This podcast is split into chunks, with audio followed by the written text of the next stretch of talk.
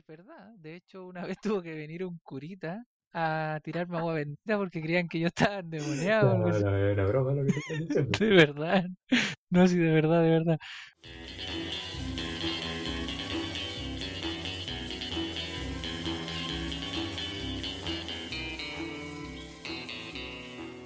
Bienvenidos a un nuevo capítulo, mejor dicho, al primer capítulo de lo que va a ser este, el gran podcast Estúpido Spoiler. Quien les habla, Nicolás, acompañado del grandísimo Manuel. ¿Cómo estás, Manuel?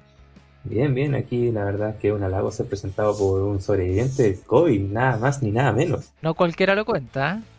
Bueno, la verdad es que aquí un poquito ansioso, nervioso también de comenzar este primer capítulo de Estúpido Spoiler, eh, esperando que a la gente le vaya a gustar y porque lo vamos a hacer desde una perspectiva aficionado, pero con muchas ganas. La intención es lo que vale, dicen. Nosotros tenemos toda la intención de que a la gente le guste esto y explicar o dar nuestros puntos de vista.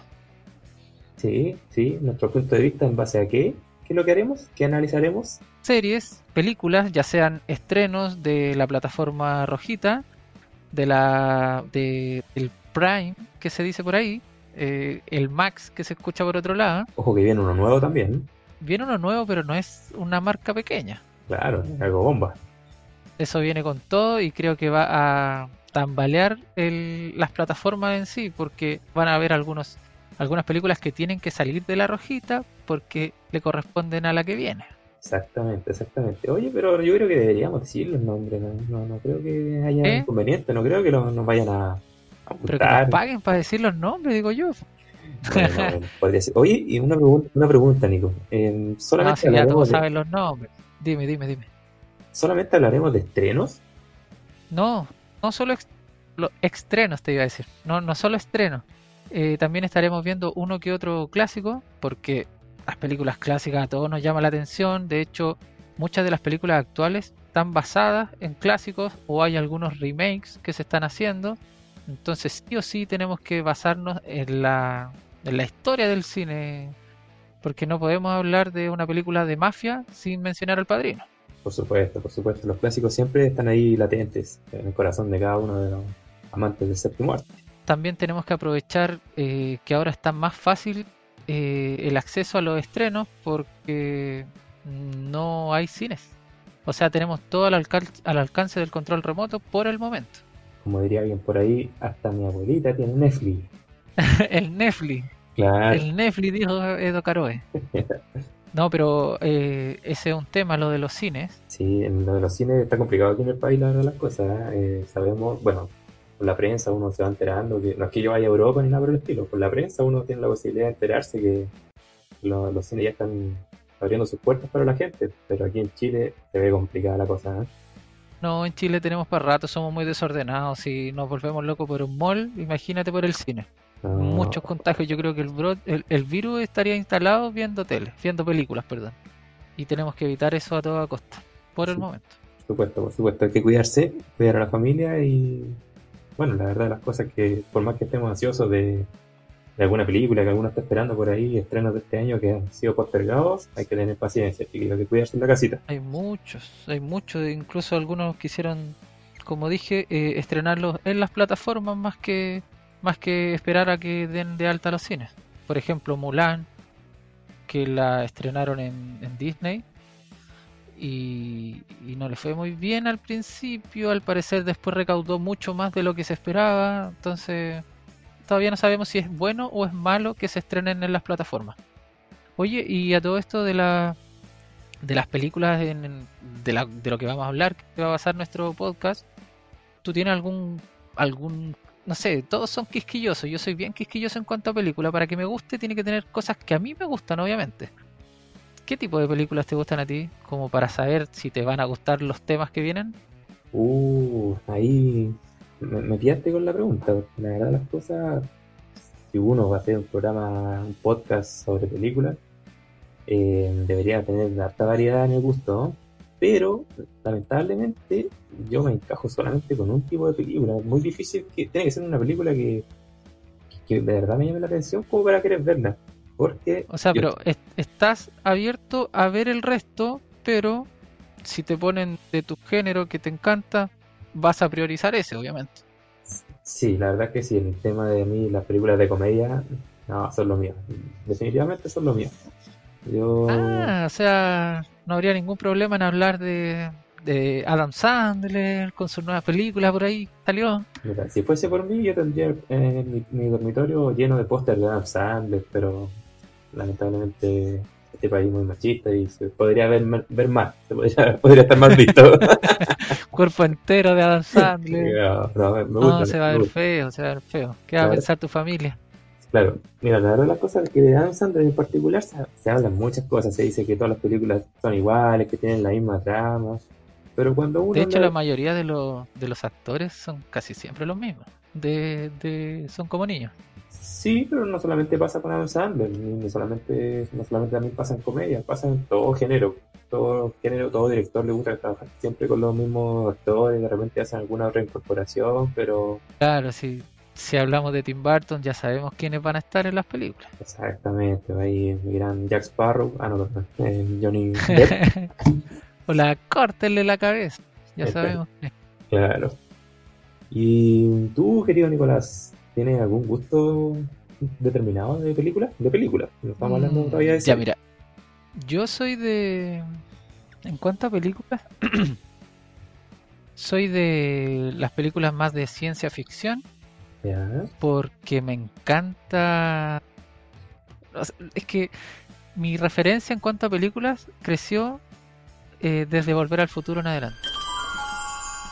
O sea, ya sabes por dónde va el hilo. O sea, tengo eh, que ver una película siempre de que tenga algo relacionado con un salto temporal, una dimensión paralela, algo que, que cambie el universo que nos están presentando en el inicio de la, de la película en sí algo que el, que el personaje principal, no sé, choque y después reencarne. Todas esas cosas me, me gustan, me llaman la atención. Mira, la verdad, que la verdad de hecho, yo creo que debo tener a, mi pareja, a mi polola, aburrida, de porque si es que quiere ver una película de ella, ya, pero tiene que tener este toque. Igual son pocas las películas que, que abarcan justo ese tema, de los saltos temporales cosas así. Eh, yo diría que no son tan pocas, es cosa de buscar y uno puede encontrar bastante, bastante variedad de, temas. Sí, sí, pero buenas. Ah, buenas. Sí, pero como Ese es otro tema, porque, pucha, te podemos hablar de muchos universos paralelos, eh, no sé, pues te puedo... Por ejemplo, Billy y Ted. Ya, Esa es una película muy buena, muy antigua, pero tampoco es que uno... O sea, es muy chistosa, es una comedia, pero tampoco es que uno diga, oh, qué buenos efectos. ¿Cachai? Yo me gustaría hacerte una pregunta así de inmediato. Si tú te gustan los saltos temporales y varias perspectivas a la vez, mm, ¿tú has visto, o sea, podríamos decir que ya deberíamos dar confirmado que tú hayas visto Deja Vu? La de... Ah, eh, Denzel Washington ¿sí? La de... La de... ¡Oh, Denzel! Sí, bueno, Denzel. mira, la verdad, la he visto, pero no me acuerdo. Ese, tengo, ese, ese problema lo tengo yo, pero me gusta. Porque veo las películas, pasa un tiempo y se me olvida. Ese, exceptuando eh, Volver al Futuro, es la única que no se me olvida. Pero, no sé, tú me pones, por ejemplo, Proyecto, eh, no, Proyecto Almaná, que se llamaba la de los chicos que viajan.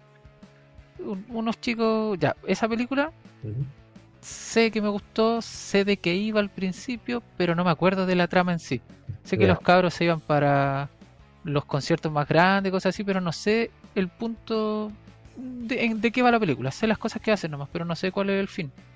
Se me olvidan. Y eso es lo que me gusta. También me gusta, por ejemplo, con las series de monitos. Antes, yo Dragon Ball lo he visto muchas veces, pero cada vez que lo veo me, me sorprendo de las peleas. Me gusta verlas. ¿Por qué? Porque ya no me acuerdo qué pasó. Sé quién ganó, sé cuántas veces murió tal personaje, pero no me acuerdo cómo murió. Y esas cosas me gustan por lo menos de mi mente, me, me, me ayuda a verlas de nuevo sin, sin aburrirme. Mira, podríamos decir entonces que tu mala memoria en este, en este, en este momento, o sea, en este tema te, te pasa una buena jugada, te juega a favor. Sí, me ayuda mucho, pero si tú me preguntas, ¿te acuerdas cuando en tal capítulo de tal serie pasó esto? Y es como, no, déjame revisar de nuevo el capítulo a ver si me acuerdo. Por eso, o sea, yo quiero hablar de algo, aunque ustedes no lo crean, el trabajo que tengo que hacer es harto porque tengo que ir anotando y repasar el capítulo después para anotar las cosas que quizás se me pasaron en, en la primera vez que lo vi. Bueno, eso para que la gente también vea las ganas que y el tiempo que uno está invirtiendo aquí también en esto, en este proyecto, en este podcast que estamos queriendo entregarle a la gente. ¿eh? Sí, no, sí, eh, va a dar trabajo detrás, pero va todo con ganas, pues. Ganas para que la gente lo escuche, lo comparta, pase por las redes sociales, le dé un me gusta, un me encanta, un, un me encorazona, no sé cómo se llaman las cuestiones, un me viñuela, lo que quieran. no, no, sí, a poquito la gente vaya llegando. Pero yo confío, confío en nuestro trabajo. Oye, Nico, y aprovechando que mencionaste el tema de las series, pasemos a hablar un poquito de las series. ¿Cuál es tu gusto o si tienes alguna serie favorita? No sé, dime algo. Ya, mira, en cuanto a serie, pero me estaba hablando de serie como de carne y hueso, ¿cierto? O sea, como gente real Sí, o de sí. bonitos. No, no, empecemos por, como dices tú, carne y hueso. Después podríamos dar la pincelada de lo que es conocido como anime o dibujo animado. Claro, ya, mira, en cuanto a carne y hueso, me gustan las series como de supervivencia. Eh, Ya, eh, Los 100, muy, muy buena. Muy buena, y me, me, me gustan esas como que van a un mundo donde no conocen, o aparecen o despiertan, por ejemplo, el comienzo de Lost, me encantó. ¿Por qué? Porque ellos despiertan, no tienen idea de dónde están y van conociendo el, el mundo donde están o a la gente. claro. Eh, Island, creo que se llama, una que está en Netflix. eh, también es exactamente lo mismo. Ellos despiertan como en una isla. Es como una copia, eso así, de, de Lost. Se parece mucho. Despiertan en la isla y, y no tienen idea. Pues y empiezan a conocer a sus compañeros que andan todos vestidos igual y bla, bla, bla. Entonces, algo similar. Oye, pero no eh, spoilea, la, no spoilea a la gente. No veo que toda la gente haya visto. No, ¿no? pero si eso te lo dan en los primeros 10 10 minutos, menos, diría yo. Ah, ya, ya, ya, entiendo. Eh, por ejemplo, en los 100, pucha, el que no ha visto los 100 es algo similar. Ellos tienen que ir a hacer una excursión, no sé cómo se dice, al planeta Tierra, entre comillas, porque el planeta Tierra estaba inhabitable. Y tienen que, lo mismo que estábamos hablando de la otra serie, tienen que reconocer el lugar, ver si es que hay sobrevivientes, bla, bla, bla. Esas, esas series me gustan mucho. Mm, para llevar tu tendencia entonces. Exacto, la serie. No soy mucho de las comedias y, pucha, ni hablar de románticas. Las veo, pero no, no es como que sea, oh, quiero ver cuando le den el beso. La serie, no, perdón, la película que vi, que eh, me volví a las películas, pero me acordé, que era romántica, pero un poco más como comedia a veces, era el stand de los besos. Ya, no, no. La verdad de las cosas que no he visto esta película. No, yo la vi, yo la vi, salió hace, ah, bueno, no hace poco, pero la subieron hace, no sé, un mes, dos meses hace- a net, no me acuerdo cuándo. La cosa es que eh, la vi, bueno, vi las dos y estaba divertida, buena la película y es como romántica. No es tan mamona, no es como cursi, Bien. pero es romántica igual. Y la encontré divertida. Esa tenía de un poco. Exacto, pero no sé, no sé, no sé, tendría que ser como no no se me viene ninguna ninguna ningún género a la mente como para decir, "No, esta no la puedo ver." Oye, y aprovechando que, que te desviaste un poquito y volviste al tema de las películas, ¿alguna película, algún clásico que te, que no sé, que tú vayas pasando de repente uno haciendo zapping en el cable y pasas por ese canal y te veas obligado a dejar puesto ese canal? Es que eso yo creo que no se pregunta. Yo paso por TVN en Navidad y siempre veo mi pobre angelito y la tengo que ver. Eso es clásico, ¿no? Bueno, Home Alone o Solo en casa, Claro. pero con nuestros amigos españoles que nos están escuchando. no preguntemos por qué, pero aquí le pusieron mi pobre angelito. No, eh, Latinoamérica siempre marcando diferencia. De alguna manera. Sí, a veces se ríen de los del doblaje o de los títulos en, en España, pero Claro. yo sigo sin entender. Home Alone, claramente solo en casa o la casa sola, no sé cómo lo quieran adaptar, pero que se entienda lo mismo. Y aquí le pusieron mi pobre angelito. Es bien particular, pero yo en Navidad siempre veo mi pobre angelito. Siempre. ¿Y tú? ¿Tenías alguna que, que sí o sí tengas que ver cuando la veas haciendo zapping? O, o no sé, quizás te dan ganas de, no, hoy día quiero verla y la pones de nuevo. Eh, mira, la verdad de las cosas que aquí en la casa también mi señora es media fanática de, no sé si tú la conoces, eh, también es media fanática de Volver al Futuro. Yo la pago, no soy muy fanático de Volver al Futuro, pero sí, queda puesta. Cada vez que pasa por el, por el cable y y la encuentra. La tiene que ver. Y ya, pero Pero estamos hablando que- No, ella, ella la ve y tú tenés que acatar órdenes nomás entonces. Sí, no queda de otra. No, es que uno respeta y cuando alguien es fanático de, un- de algo, cuando yo Ah, soy ya, fanático me gusta que me, que me apañe. Entonces, yo también Sí, apaño sí, de vuelta. eso es verdad. Está bien, está bien. Ya, pero en gusto El particular, gusto, mira, o sea, verdad, personal tuyo. la verdad de las cosas, cuando pillo una película de, del universo de Marvel, igual por los últimos años ya, no- no sé si son tan clásicos, pero basándome en eso de que cuando uno pasa por el cable y la ve y la deja ahí puesta porque tiene que quedar puesta, son las películas de Marvel, sí o sí tienen que verse. Ya, pero ¿todas las de Marvel o una en particular o algunas de tal personaje? O sea, o siempre va a haber algunas que gusten un poquito más que otras, pero sí, yo creo que por lo general todas. Ya, pero si te están dando Iron Man 3 con el mandarín falso, ¿la pones, la dejas ahí o prefieres buscar otra que están dando los Guardianes de la Galaxia en otro canal?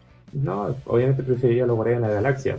Ahora, si dan Iron Man 3 y no me doy cuenta que están dando nada más en otro canal, la pongo un rato y quizás me aburre al rato después porque la película digamos que no es la mejor de- del mundo, pero por lo menos la veo un rato. A nadie, a nadie le hace mal un ratito de Robert Downey Jr. Sí, no, sí. Esa soberbia a todo el mundo le gusta. Oye, oye, me acordé de un, de un clásico, clásico, clásico. Sí, ¿Ya? que la tengo puesta y la verdad es que me retan aquí en la casa, me dicen, ya está ahí, con esa película, puesta. Pero yo, yo le digo, pero si la pillé, ¿qué más puedo hacer? Es ¿Cuál? la caída del halcón negro. Tendrías que hacerme memoria y ni siquiera sé si la he visto, no, no, no, no sé. Me suena, pero no. Eh, la caída del halcón negro, bueno, halcón negro se le llama un tipo de helicóptero de, de guerra eh, estadounidense que está en, en guerra, obviamente, y lo, lo, lo- lo atacan en el aire, en el aire perdón, y cae. Quedan sus tripulantes, algunos sobrevivientes. Y la verdad es que ellos tienen que tratar de defender la caja negra, que se puede llamar donde está toda la información de que le pueden robar los, los iraquíes. Y eso principalmente. De hecho, trabaja. ¿Quién es el actor principal? Mira, la verdad, las cosas que he visto muchas veces en las películas, pero no me acuerdo del nombre del actor principal. Ya. También trabaja Orlando Bloom, que también hace de soldado, pero no, no es muy principal que digamos. Y lo, lo, lo más cuático de eso es que uno siempre ve la película y nunca se acuerda de tal personaje. Yo lo, al, a Macaulay Culkin lo conozco porque todos saben que es mi pobre angelito, ¿cachai? Claro, Pero si me preguntas por el nombre de la mamá, lo único que yo sé es que grita Kevin y también es la eh, que sale en Beetlejuice. claro, claro. Pero de ahí a los nombres, no, no, no, yo no sé. Sí, suele O sea, sobre los, perso- los personajes secundarios, porque si es la película que más me gusta, casi siempre voy a saber el nombre del, del personaje principal. Sí. Lo que pasa en la caída del halcón negro es que no, como, creo que no hay como un personaje principal, son como varios, la historia de como de los tres o cuatro soldados principales. Entonces como que uno en particular. Oye, ya, pero tratando de no, de, de volver del desvío que tuvimos, pequeño desvío de 10 minutos, eh, ¿alguna serie en particular? Nombraste los 100, nombraste los, pero alguna serie que tú digas, esta es mi serie, mi serie favorita. Mira, serie de, de carne y huesos creo que no tengo ninguna. Ya, solamente el estilo. Sí, solamente el estilo, porque no sé, las que más me han gustado en, el último tiempo, no sé, Dark, eh, mm, no sé si, mira, Stranger Things igual se puso media rara, pero me gusta, pero no es como que yo diga, oh, ¿sabéis qué? Me compraría un póster de esta serie y lo pondría en mi pieza. No, nunca me ha causado tal fanatismo una serie de esas en carne y hueso. Entiendo. Oye, hablando, bueno, nosotros obviamente somos Bueno, sin contar casado con hijo. versión chilena. Claro, la versión chilena, obviamente, con Tito y la Titi y el Nacho y la Kena. Eh, oye, a mencionar, eh, obviamente nosotros somos aficionados en esto, pero la verdad las cosas igual tratamos como de, de gastar nuestras horas de vida en, en ver series y películas para poder tener un Sí, conocimiento y hablar aquí. No hay nada más bueno que verse una buena serie, una buena película. Sí. Ahora, a lo que quiero llegar, nosotros viendo tantas series, realmente como que hay cosas inexplicables, ¿eh? Este, pues, todos hablan de Dark, que es la serie que estuvo de moda hace poco tiempo, que todos la estaban viendo, pero increíblemente yo no, no me dado el tiempo de verla. No has visto Dark, No, pero. ¿viste algún capítulo, alguna temporada o Mm. no? Nada. No he visto ni siquiera un minuto de Dark. O sea, está en mi lista de próximos. Sea, está ahí en la lista de espera, pero. ¿De alguna vez? No, no, sí, pronto, pronto. Y especialmente ahora que estamos con este estúpido spoiler, me voy a poner al día con, con mis pendientes. Y, Sí. y sobre lo mismo, tengo la duda. ¿Tú has visto Game of Thrones?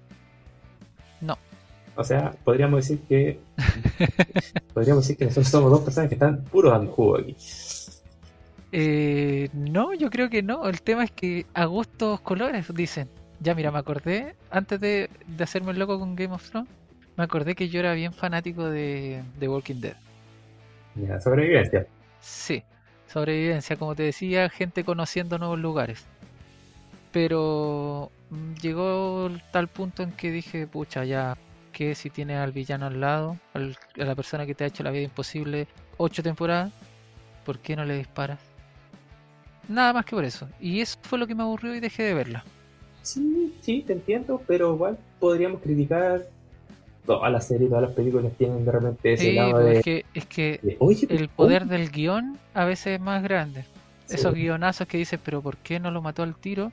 No, porque si lo mata al tiro se acaba la serie, no le, no le sirve al, a- al, al productor, al director, a Sí. nadie. De hecho, ni a, ni a los fans que se acabe al tiro la serie, no le sirve a nadie. Y también van gustos también, porque por ejemplo, no sé, pues a lo mejor tú me dices, volviendo al ejemplo que diste, eh, ¿por qué no lo mató?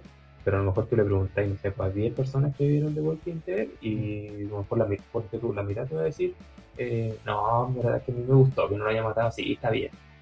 También existe ahí el factor gusto. Sí, sí, la verdad es que sí. sí a, a lo mejor yo soy un poco más... Tengo menos paciencia, la verdad es que si, a- si alguien que me conoce está escuchando esto, sabe que yo tengo muy poca paciencia. Entonces, Yo creo que es de familia. cuando no lo matan. ¿Es de familia, decís tú? Sí, sí, creo que es de familia. Sí, te van a retar ahí en la casa, así que no digáis nada de mi hermana. Te lo digo al tiro. Eh, Eh, ya, volviendo al tema, antes que, antes que se me escape más, Game of Thrones no lo he visto. Pero no lo he visto no porque no me gusta. De hecho, creo que vi un capítulo una vez donde el hermano se peleaba con la hermana, algo así, y un- alguien se caía de un segundo piso, que es el, el único recuerdo que tengo, que era como que alguien se caía del principio de un castillo y un cabro Pero- chico, no sé, una niña, no- algo así. Pero nada más. ¿Pero estás hablando del primer capítulo o, o viste un capítulo que no era el primero? No, sí, pa- no, yo no veo, yo no hago eso. Ya, ya. Si veo un capítulo, veo, a menos que estén dando bonito y lo ponga ahí para ver algo. Pero si veo un capítulo de una serie, no me llama la atención si van en el capítulo 4. Y si no lo empiezo desde el principio. No entiendo, totalmente O entendible. sea, yo tengo que ponerle play y ver desde el primer capítulo en adelante. No, no veo la serie. Y esa serie, claro, yo vi ese primer capítulo, creo que fue, en el que pasaba eso y nunca más lo vi, pero porque no me di el tiempo. Después, como yo creo que ese fue un error de los fans de, de Game of Thrones, que criticaron tanto el final que a mí no me dan ganas de verla porque sé que no me va a gustar el final. O sea, podríamos decir que los fans de Game of Thrones deberían estar lamentando que Nicolás Peralta no, no vea Game of Thrones. Exacto, por culpa de ellos yo no la he visto. No, no, no, pero es que la verdad es ese es mi motivo por el cual no vi Game of Thrones. Yo la serie la conocí bien tarde. Tengo muchos conocidos que la fanáticos, no, muy buena, muy buena, muy buena. Y ellos mismos después estaban criticando en redes sociales que el final era muy decepcionante y que no sé qué cosa. Lo mismo que, lo- que- que los, los fanáticos de Naruto también criticaban esa cosa, entonces nos dan ganas de verla si sabes que el final va a ser malo. Sí, a mí también me pasó algo similar. También no fui de los que la vio ahí en vivo. Personas que yo tengo amigos que se juntaron a ver el último capítulo. Eh, pero yo no, lo, lo vi al, al año después, por lo menos que terminó la última temporada. Eh, dije, ya, es hora de verla, a ver qué tanto habla la gente. Y la verdad es que es una serie bastante buena y al final me hice tanto la idea de que era decepcionante que al final no me decepcionó. Sí, No. puede ser, porque estoy esperando que, que poco menos eh, se vayan a Narnia y aparezcan payasos bailando, y no pasa eso. claro, o sea, tampoco vamos a decir que fue el mejor final de los finales, pero la verdad las cosas yo no le di, mm, mm, no fue criticable, a mi opinión. Es que mira, eso quizás es un problema, porque por ejemplo uno como fan espera mucho, demasiado. Y la gente que quizás no es tan fan como tú, que quizás lo viste un año tarde, te gustó, pero no es tu serie favorita, no lo encontraste malo al final. Puede ser, igual hay que mencionar, cabe mencionar que para un fanático de Lost como yo, después de ver ese final decepcionante, no creo que haya otra serie con otro final tan decepcionante. Entonces eso me jugó a favor. Sí, puede ser, puede ser. Oye, pero si ya me estáis hablando que viste eh, Lost, te mamaste todas las temporadas, los finales malos, los, dinosaurios, osos y todas esas cosas raras, te aguantaste el supuesto final malo de Game of Thrones, ya me estáis... Mira, son muy distintas las series entre comillas. ¿Tiene algún, algún gusto en particular en cuanto a series? Eh, sí, la verdad es que la, la verdad las cosas no veo que sean muy distintas. Si tú te fijas, el factor en común son los efectos especiales. En cuanto a series, Claro, claro. en cuanto a series me gusta bastante que tengan harto efecto especial.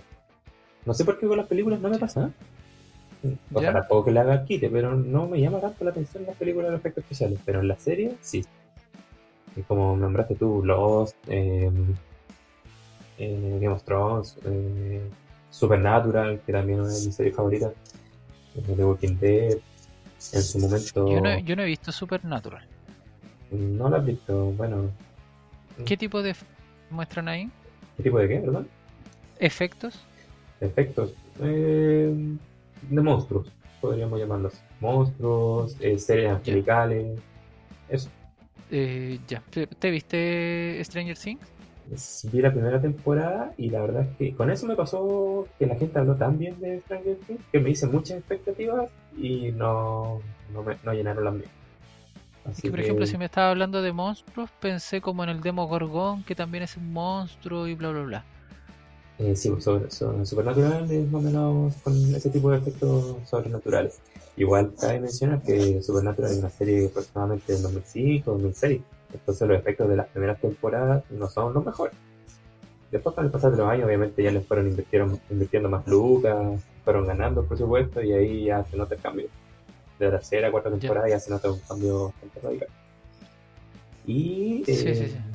otra de las series también, que en ese tiempo yo empecé a ver series, 2005, 2006, eh, en ese tiempo ¿Ya? veía Héroes o Heroes, como quieran llamarle, que fue una serie, uno podría decir, ¿y esa serie cuál es? Pero la verdad las cosas era bastante buena, la primera temporada fue bastante buena. Lamentablemente ahí pasó lo contrario de Supernatural, le empezaron a quitar las lucas, la segunda temporada ¿Ya? fue casi un fiasco y la tercera paupérrima. Ese es el-. ¿Qué Muy- nota a lo, a lo Pasalacua? ¿Qué nota le pondrías a, a? Heroes en, en general, es que no puedo darle una nota en general. Es, es como tú hablas de la primera temporada y es una serie. La segunda temporada pasa a ser otra serie y, y la tercera temporada ya es asquerosísima. De hecho, creo que se quedaron sin guionistas, lo hicieron los propios actores. Mal, mal, pésimo. Lo hicieron por cumplir. Ya, igual, Entonces es bastante igual difícil dar una nota es así. fome cuando igual es fome cuando hay muchos cambios en el parto o, o los guionistas y cosas así. Algo que me pucha. Hay mucha gente que ve las series en, en su idioma original, otros que las ven en latino, doblada, otros en español, no sé, depende de cada uno. O sea, a Pero por ejemplo, si las ¿Ah? Pues, por- no, sería como, no creo que venga el caso preguntarte si te gusta doblar, ¿cierto? No, eso no. No, creo que no viene al, al caso y no. O sea, tampoco de otra forma. Ya, mira, el- eh, a lo que iba con el tema es algo que me molesta también. Es que la serie, a la serie le cambian el. Por ejemplo, si la estás viendo en latino, por ejemplo, eh, no sé, si yo veo Volver al Futuro, la vi en latino toda mi vida y si la ponen en español, o sea, en, perdón, en inglés, yo la voy a buscar en latino, ¿cachai? Ya. Pero si me cambiasen la voz de Marty McFly en latino, yo no la veo más. Y Porque igual, te matan toda la esencia, te matan todo lo que tú eh, vas siguiendo hace muchos años. Te matan toda la emoción. No tiene gracia que le cambien de, una, de un momento a otro el- la voz al personaje. Y eso, uy, de verdad a mí me carga eso. pero por ejemplo, si estáis viendo una serie, una serie de quién, Mm, cualquier serie, va y, va y termináis la primera temporada y, y no es una serie así como que tú digas, oh, soy fanático de esta serie. Simplemente la estás viendo.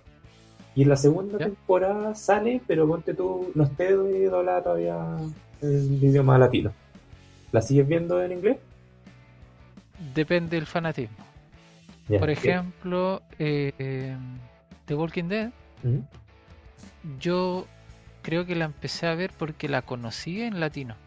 La encontraba, no sé, no sé en qué canal la daban en latino. Y luego ya cuando me puse al día, me di cuenta que tenía que esperar a que saliera el capítulo. En, en el Fox, Fox Más, algo así se llama. La cosa es que, bueno, yo la veía cuando la subían a las páginas web, porque no tenía acceso a ese canal, pero la veía eh, subtitulada. ¿Por qué? Porque era tanto el fanatismo que yo te dije que a mí esa serie me había gustado mucho. Era tanto el fanatismo que, que me di el tiempo de buscarla en su idioma, original, porque ya no quería esperar, no sé, quizás una semana más a que doblaran el capítulo. Y la verdad, demoran una semana, se demoran meses en doblar una temporada. No, sí, créeme que entiendo perfectamente lo que me estás diciendo, porque justamente te hace el mismo comentario. En los tiempos que yo veía Lost, eh, Heroes y Prison Break, también lo veía en ese tiempo, en 2006, que por lo paso ¿Ya? quería mencionarte que es mi serie favorita. Ah, ya. Pero mira, yo te pregunté si tenías algún gusto, podrías haberme dicho ahí al tiro, da- dado alguna pista de, de por dónde iba tu serie favorita. Sí, lo que pasa es que me pasa algo contradictorio, porque como te dije, en series me gustan los efectos especiales, y Prison Break Sí. no lo tiene. No tiene efectos especiales. Pero algo raro debe tener que te cautivó tanto. La trama, la trama, solo, la trama y las actuaciones son bastante buenas. En, en esos tiempos, 2005, 2006, 2007, mm, no había, uno no tenía, por lo menos yo, mi familia no teníamos wifi, ¿Acceso? mucho ¿Mm? acceso a internet, entonces creo que me conectaba por con el cablecito del teléfono de casa y lo conectaba a la torre de CPU de mi computador para darme internet. Sacáis del teléfono para, para el PC. Sí, después salía la cuenta media salada, pero ya es otro tema.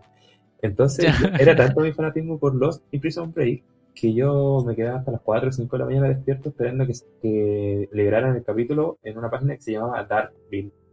Darkville, ¿Ya? que no, ya no Ya. existe, pero era una página que la llevaba en ese tiempo y subían todas las series. Estoy, estoy hablando hace más de 10 años, más de 15 años, entonces, Tengo 15 años. Entonces era, era la, la página que la llevaba en ese tiempo. Subían el capítulo y obviamente en principio no te lo tiraban latino. No, su Entonces, original, y, pero sin subtítulos la salía al, al principio yo cacho, ¿no? Sin subtítulos, exactamente. Entonces, dependía mucho de qué tan ansioso estuviera para ver, no sé, un final de temporada, ponte tú.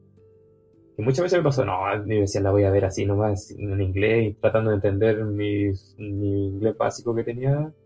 Y no sé, pues duraba dos, tres minutos y decía, no, no entiendo nada. Así que esperaba una, una dos horas más que tiraran unos amigos argentinos que tiraran ahí el enlace, o sea, el archivo aparte, que era solo los subtítulos. Y uno ahí tenía que descargarlo artesanalmente y, Claro, y arrastrarlo a, a VLC, que era el programa que uno usaba ahí para ver películas en ese tiempo, o sea, series. Oye, yo todavía uso VLC por si acaso, así que no Sí, sí, no, no hay problema, sí. problema. Nunca falla. Y el otro tema, el otro comentario que te quería hacer en base a- al tema de idioma, es que yo creo que yo, bueno, voy a ser un poquito autorreferente, yo y la mayoría de las personas que ven series y películas, eh, yo creo que a todos nos carga el, el idioma coño. Hostia, tío. Yo creo que yo creo que muy poco, debe ser menos del 10% que dicen, no, sí, a mí me gusta, o puedo verlo sin problema, porque a todos nos carga. Pero a lo que quiero llegar, que hay una serie, bueno, yo creo que todos la conocen, que es La Casa de Papel. La verdad, ¿Ya? las cosas que yo dije, a ver, ¿qué tanto están hablando de esta serie? La empecé a ver y la verdad es que el idioma no fue una barrera. O sea, obviamente no ser una barrera porque es prácticamente el mismo que nosotros. El tema del acento y las terminaciones de las palabras que de repente pueden chocar un poquito. Pero creo que si lo hubiesen doblado el idioma, no, no hubiese sido lo mismo. Creo que el español coño le, le pegó bastante bien a la serie. Y le da un toque también. ¿Tú lo viste? Mira, yo creo, yo sí, yo la vi, la vi completa, estoy esperando que salga la otra temporada. Pero yo creo, quizás, que es porque la viste desde un principio, sabiendo que solo estaba ese idioma. Porque si hubiese estado quizás en latino, hubieses buscado primero el latino.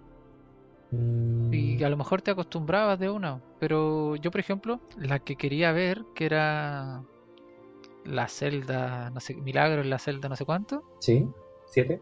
esa yo no la he visto. No la he visto porque la quería ver con mi polola en latino. Y yo no la iba a ver solo. Ella la quería ver en latino. Algún día va a salir en latino y la voy a ver. Pero no la hemos querido ver en su idioma original porque es un idioma, creo que era rusa, Turco. turco. No, como que no, no nos llama mucho la atención, es como algo raro para nosotros, ¿cachai? Pero no es un impedimento. Pero es la preferencia latina. Sí, sí. Y en, en, en cuanto a lo que tú decías, que no hay nadie que le guste, o hay 99,9% de gente que no le gusta el idioma español. Yo, pucha, no sé si tú sabes que yo soy fanático de One Piece. Dragon Ball y One Piece, pero estamos hablando de One Piece en este tema. Ya. Eh, recién están subiendo One Piece en latino a Netflix. Estaba antes, pero hasta el capítulo, no sé, por decir algo, el 100 Ya. de, de casi mil capítulos. Y una vez lo estábamos viendo con mi polola, pero ella no le gustan los subtítulos. Aparte, odia el idioma, el audio japonés, las voces japonesas. Igual eso le da un Entonces, toque. sí, le da un toque porque los gritos son muy reales. Sí. Y aparte, la boca del personaje la, hablen- la abren perdón, de acuerdo al grito en japonés. Claro. Pero a alguien que no está acostumbrado a ver eh, anime o cosas así, es difícil hacerlo entender. O sea, el- podríamos decir que no tiene inconvenientes con, con algunos idiomas en particular, o solamente con el japonés. ¿Pero de quién? ¿Yo? Yo ¿Sí? no tengo ningún inconveniente con casi ningún idioma, eh, exceptuando el turco que no me llamó mucho la atención. Eh, pero igual yo creo que la vería ya así como el último día de mi vida, así como, pucha, nunca vi Milagro en la celda 7, así que la voy a ver. Eh, La voy a ver igual, no, no, no va a haber ningún impedimento. Y es lo que yo te digo, por ejemplo, eh, si la veo del principio probablemente no me cause tanto, tanta molestia. Si la pillo en la mitad, o si llego hasta la mitad del latino y después la sigo en turco, no voy a poder. No. Y antes que se me olvide, volviendo al tema, mi pareja odia el idioma japonés, pero mm, yo quería que viera la serie conmigo y la quería ver ella, pero accedió solo si no era en japonés. Y los, como te dije, los capítulos latinos llegaban hasta, por decir algo, el 100 y los capítulos en español coño, por decirlo, llegaban al 200. Ya. ¿Y eso cuándo Fue fue? como- ¿La tenían hasta el 100? ¿El año pasado? Si no, si hasta la actualidad. De hecho, las que están sacando recién van en el 61, creo. O sea, ah, ya, ya. si lo que subieron a Netflix va hasta el capítulo 61. Dicen que están sacando más, pero todavía no, no están, no lo han soltado. O sea, tienes que tratar de ir viendo un capítulo a la semana, más o menos, como para que no queden pegados ahí en el 61. Exacto. Va- no, pero van- dijeron que iban a salir a- el próximo año. La verdad yo creo que van a salir a fin de año, de este año. Eh, tuvimos que ver desde un principio One Piece en español coño. ya. Yo a mí, a mí me carga, pero lo vi como mm, está incluso un poco más pasable porque el doblaje latino no era muy bueno que digamos. El anterior eh, fue como ya, no tengo problema, aparte la está viendo conmigo, bacán. Y llegó el punto en que el- ayer, o sea, no ayer, hace una semana, le dije, mira, salió en latino, ve si te gusta, si te llama la atención. Y escuchó las voces y dijo, no, no, no, no, no me acostumbro. Aparte lo- los poderes los dicen de otra manera. Y claro, los poderes en español es muy chistoso. Por ejemplo, en Onda Vital. claro, algo así. En japonés, por ejemplo, te dicen gomu gomu pistol, que es como pistola, ¿cachai? En español latino, el que está sal- el que salió ahora dicen pistola goma goma, que es como lo mismo pero al revés, ¿cachai? Claro. En español de España es como galleta galleta metralleta. Ya. Como que dan, ¿Verdad así? un nombre más, más cómico. de verdad es así en la traducción. Entonces igual ella se acostumbró a esos nombres de poderes antes que al que a los originales, de- pero claro, si ella los vio desde un principio así, es normal que se acostumbre y no, le di a, que escuchara el, el audio, el audio original, el normal, el de hecho el, el japonés y el latino que salió ahora y no, no hay caso, no le llama la atención. Mm, O sea, podríamos decir que si ella está haciendo, un- o sea, si ella está haciendo un esfuerzo por apañarte en una serie que tú quieres que vean juntos, mínimo que tú mamarte el idioma coño. Que No- tengo que ceder en el audio Claro. O en el y latino. escucharla en, en galleta galleta. Ah, está bien. No, pero está bien, cada uno cede. Exacto. Oye, eh, ¿tú me vas a preguntar algo o vamos con el tema? No, sí, me gustaría hacerte la pregunta para cerrar el tema dibujo animado. En... Por Dime, ejemplo, dime. tú mencionaste Dragon Ball y One Piece. Yo, yo sé que hay, hay, hay como, oh, indeciso, no sé cuál es mi favorita. Si yo te planteara la pregunta de esta manera, si te dieran a elegir una de las dos series que te la borraran de tu mente para poder verla de nuevo y tener las mismas sensaciones de, oh, qué bueno el capítulo, ¿cuál sería? A ver, ya, si me estás diciendo, pero el- es como que nunca la vi Claro, o es que mira, ahí- yo ahí tengo un, un pero, ¿por qué?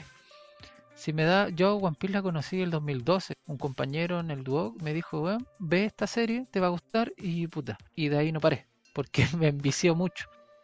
Pero Dragon Ball es toda mi infancia. De hecho, yo tuve un, un problema porque a mí me hacían mal los poderes que yo veía en la televisión. ¿Cómo es? Entonces- un poquito a la gente. ¿Cómo es eso? Yo despertaba en la noche creyendo que todas las cosas se hacían gigantes. Yo despertaba, era sonámbulo. Yo pensaba que todo me estaba atacando, que las paredes se iban a caer encima mío. Y es verdad. De hecho, una vez tuvo que venir un curita a tirarme agua bendita porque creían que yo estaba endemoniado. No, una broma lo que te estoy diciendo. De verdad. No, sí, de verdad, de verdad. Una vez me pasó eso. Entonces, después cuando chicos me, me cancelaron, entre comillas, en mi casa, no puedes ver Dragon Ball. Yo Ya. lo veía en el Mega cuando chico, ¿cachai? Entonces, ver Dragon, o sea, si quiero sacar de mi vida Dragon Ball o One Piece, yo la verdad prefiero sacar One Piece, pero una, una cosa porque, mira, One Piece tiene momentos muy épicos y bien seguidos, así como, oh, apareció tal personaje, oh, esto, esto. Y Dragon Ball yo no lo sacaría, me gustan las peleas, me gustan los momentos épicos que tiene, pero es mi infancia. Y si tú me dices que la voy a volver a ver, a disfrutar de nuevo, prefiero los momentos épicos de One Piece, que son mucho más. Y las peleas de Dragon Ball me gustan más, pero no las puedo ver un- día, después la puedo ver de nuevo y me va a causar lo mismo, porque todas me gustan.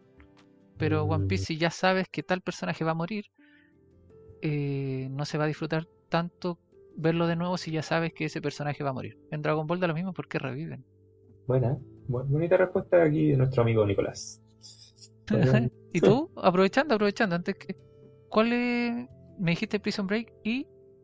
eh, Supernatural, sí, esas son como menos mis dos series favoritas. Y en cuanto a dibujo animado, mira, no soy muy otaku como tú, pero, pero sí, eh, hay una serie que me gustó bastante, que de hecho la he visto varias veces.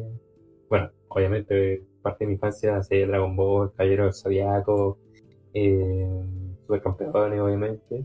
Pero la serie pero- Con, la, con la que yo me quedaría sería Slam Dunk. un rebote.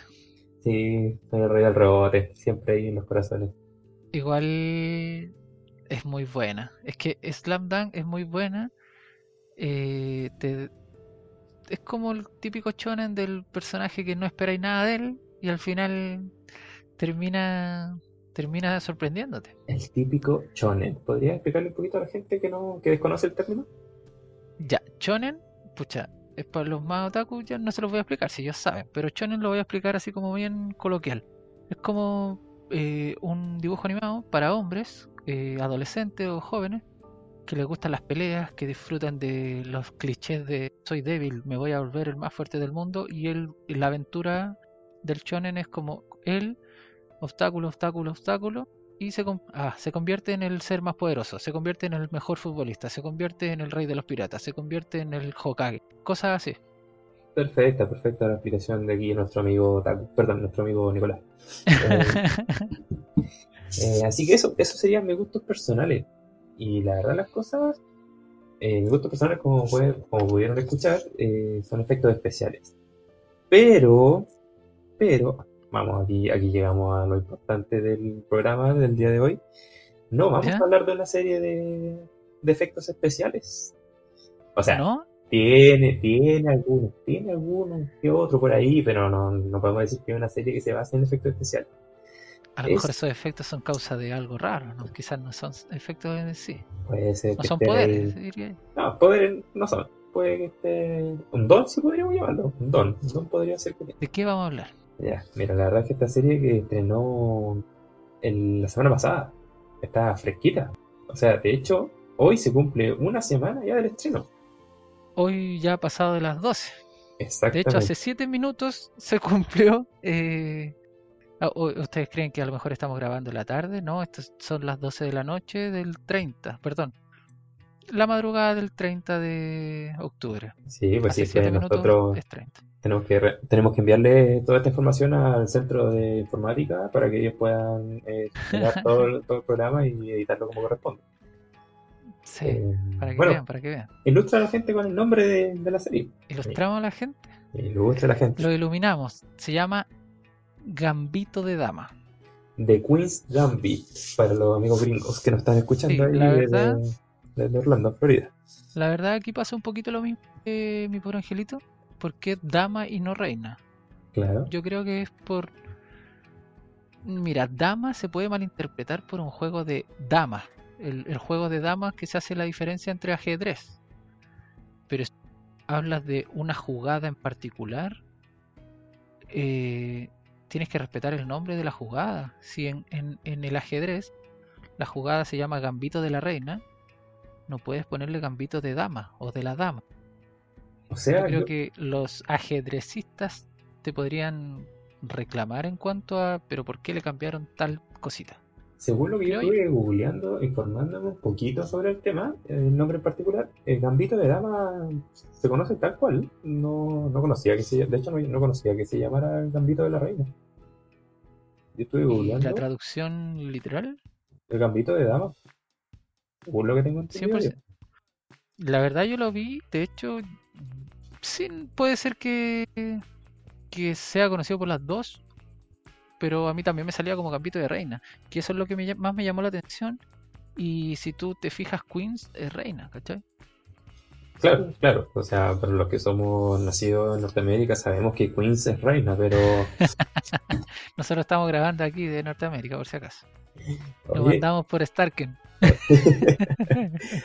oye, Nico, tú que eres experto en ajedrez, eh, cuéntanos, ¿te sentiste identificado con, con la actriz?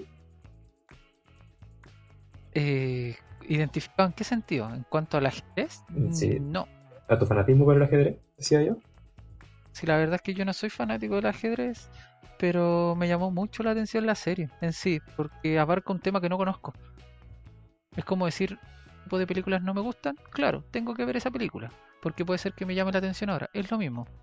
Si yo estoy acostumbrado a algún deporte, por ejemplo al fútbol, que es lo más natural, entre comillas, aquí en Latinoamérica, eh, el ajedrez no es un tema tan que, que lo tocan muy a menudo, muy, muy seguido. Entonces que te presenten una serie con un tema que tú no conoces, llama harta la atención. Y de la manera en que lo presentaron, a mí igual me llama un poquito la atención. Un poquito harto, diría yo. ¿A ti te, te causó algo la- esa misma sensación? Mira, voy a explicarle un poquito a la gente. La verdad, esta serie eh, la pueden encontrar en la plataforma de, de la plataforma rojita, como le llamaste tú, Netflix. No, Netflix, ya digamos Netflix nomás, si ya he nombrado Netflix todo- toda la noche. Exacto. Bueno, como les decía, la serie tiene, consta solamente de 7 capítulos, que son bastante cortitos, algunos son de 40 minutos, creo que el más largo pasadito la hora, mm, 67 minutos, un poquito lo más largo. Ustedes saben, ahí en Netflix cada serie, cada película tiene una pequeña reseña, un pequeño resumen para que la gente lo lea y vea si le llama la atención. ¿Cuál es la reseña que sale en esta serie? La reseña del, de Netflix. Eh... Espérate. Aquí está. Ya mira. La reseña de Netflix es joven, genial, obsesiva. El mundo del ajedrez no la esperaba, pero cada movimiento hacia la gloria la acerca a la vista. Ya, O sea, si nos. Tú, entiendes algo, o sea, por ejemplo, para la gente que no entiende, que no ha visto la serie, esa reseña, eso no tiene ningún spoiler, te habla del ajedrez, te habla de que, pucha, va hacia la gloria, pero va a tener una caída, algo así. claro. ¿Dirigida por quién es esta serie? Por Scott Frank. Yo creo que tú sabes qué, qué serie ha hecho o qué película. Yo creo que tú sabes. O sea, no es que lo sepa porque sea un sabiondo del séptimo arte, pero uno obviamente si va a hablar de esta serie, me estuve informando un poquito ahí. Y Pero la verdad, tampoco son cosas desconocidas. exactamente, sí, este director que ya estuvo trabajando anteriormente, en Mad Max eh, como director. También en Logan tuvo una participación bastante importante en la creación de la película, más del lado del guion. Y no estoy seguro si salió en Mad Max. En Mad Max no. Ah, perdón, me confundí con, la No, hay una hay, hay, hay, un personaje de la serie que fue de Mad Max. pero claro, tiene razón, fue el guionista de Logan. O sea, estamos hablando de alguien que ya tiene, no sé, categoría. Sí, por supuesto. Y además que también también fue guionista en una película que para mí, yo que soy un hombre sentimental, que lloro con especialmente cuando le pasa con los animalitos, fue guionista en la ah. película Marley y yo, de Owen oh. Wilson, o película que me hizo llorar. Así que si este hombre estuvo involucrado ahí en el lado de darle sentimiento a los personajes, eh, podríamos decir que aquí también hizo un buen trabajo.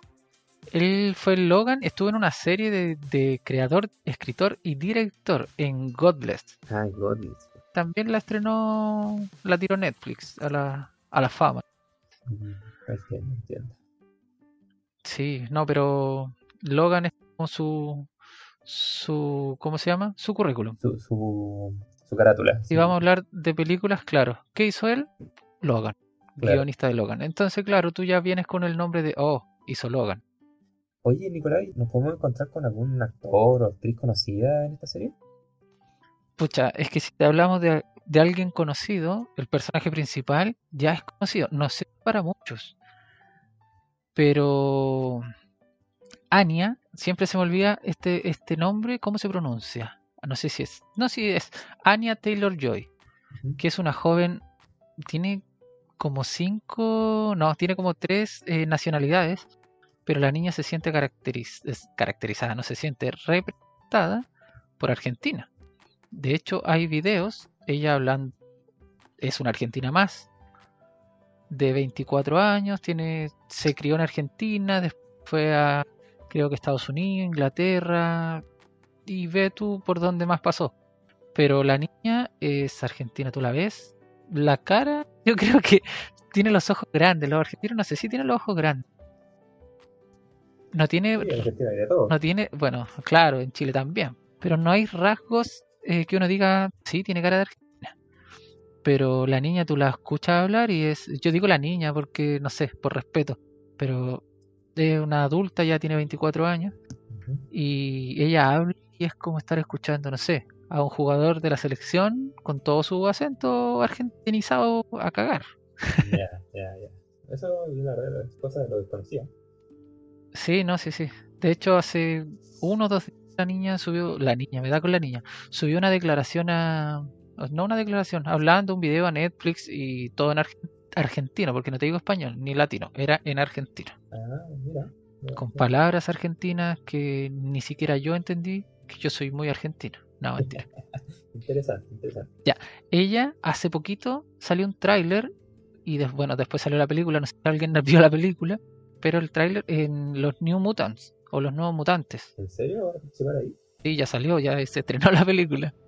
No le fue muy bien, pero mm, salió ahí. Ah, También es la, la, la actriz que sale en la trilogía, pero sale solo en dos películas de la trilogía. Eh, de, sale en Split, que sería fragmentado, y en Glass. Split es la del el meme, Hola, soy Patricia. Múltiples personalidades. Si no han visto esa película, les voy a hacer un tremendo spoiler. Así que uno, dos, tres, si quieren la cambian. La única que sobrevive es la, actriz Anya Taylor Joy, que tiene su personaje, es Cassie, si no me equivoco. Se llama Casey o Cassie, algo así. Pero es, reconocida por esas dos, por es Magic en Los Nuevos Mutantes, sale como Cassie, Split y Glass, y también ha tenido participación en unas en, como en siete series más pero donde las más importantes, que yo creo que su apariencia en esta serie, con la que voy a mencionar, es similar, solo cambia el color de pelo, que es Peaky Blinders o Blinders. Oye, Nicolás, la verdad las cosas que tengo que corregirte aquí un poquito. Dime, te escucho. Esta actriz eh, estuvo en The Witch, que es la mejor, catalogada por los expertos en la materia, la mejor serie de brujas la mejor película de surf que han hecho. Es que yo tenía te estaba mencionando series, sí, es la mejor. Pero no estaba contando los premios. Porque esta chica, basándose en, de- en, en Brujas o en The Witch, la niña se dio a- llegó a la fama gracias a esa serie. Ah, perdón, tú ibas para allá. Sí, pues, me, te metiste ahí justo antes de llegar a, a Brujas. O a la, a la Bruja o a la serie The Witch. De Pero- yo pensé que ya había hablado de las películas en que había trabajado, pero vale, continúa, por favor. Ilustre. Claro. Ya, yo te iba a mencionar los premios que había tenido aparte de... O sea, aparte de los premios que ganó en la serie. Ah, ah, Pero- ok. Sí, esta niña, a ver, así a simple vista, el 2016, que estamos hablando de que la serie se lanzó el 2015, pero fue relanzada el 2016 a nivel mundial, tuvo 2016 actriz revelación en los premios Gotham o Gotham, Gotham Awards. El 2016 también como mejor actriz protagónica en Fright Meter Awards. Mi inglés no es el mejor, pero se entiende. El 2017 mejor actriz recién llegada en los premios Empire el 2017 Mejor Actriz en Fangoria Chanson Awards, algo así. 2017 Mejor Actuación Juvenil en otros premios que no voy a mencionar. Y el 2017 en. Trofeo Chopar, en Trofeos Chopar o Premios Chopar, que es el Festival de Cannes, Mira, otorgado por un jurado de profesionales a los jóvenes actores para reconocer y fomentar su carrera. O sea, si es a miles de profesionales que te están respaldando es porque la chica ni haciendo las cosas bien. claro. Eh, estaba nominada, ya solamente el hecho de estar nominada ya es un honor para los actores. imagínate Exacto, no, y ha premio. estado, ha estado nominada a muchos más premios. Estos son solo los que ha ganado. Claro. Claro, igual hay harta la competencia. Hay muchos jóvenes también que están surgiendo, como esta chica de 24 años que la verdad ha salido y tiene muy buena interpretación. O sea, los premios están más que justificados, diría yo. O sea, podríamos decir que Anya Taylor se roba la película en esta serie. Sí, se, se, se roba la película, ¿sí? Se podría decir. Oye, y cuéntale a la gente un poquito. Esta es la actriz principal de la serie, ¿cierto? Sí. ¿Y cuál es el nombre de, de la, del personaje? Beth es Elizabeth Harmon.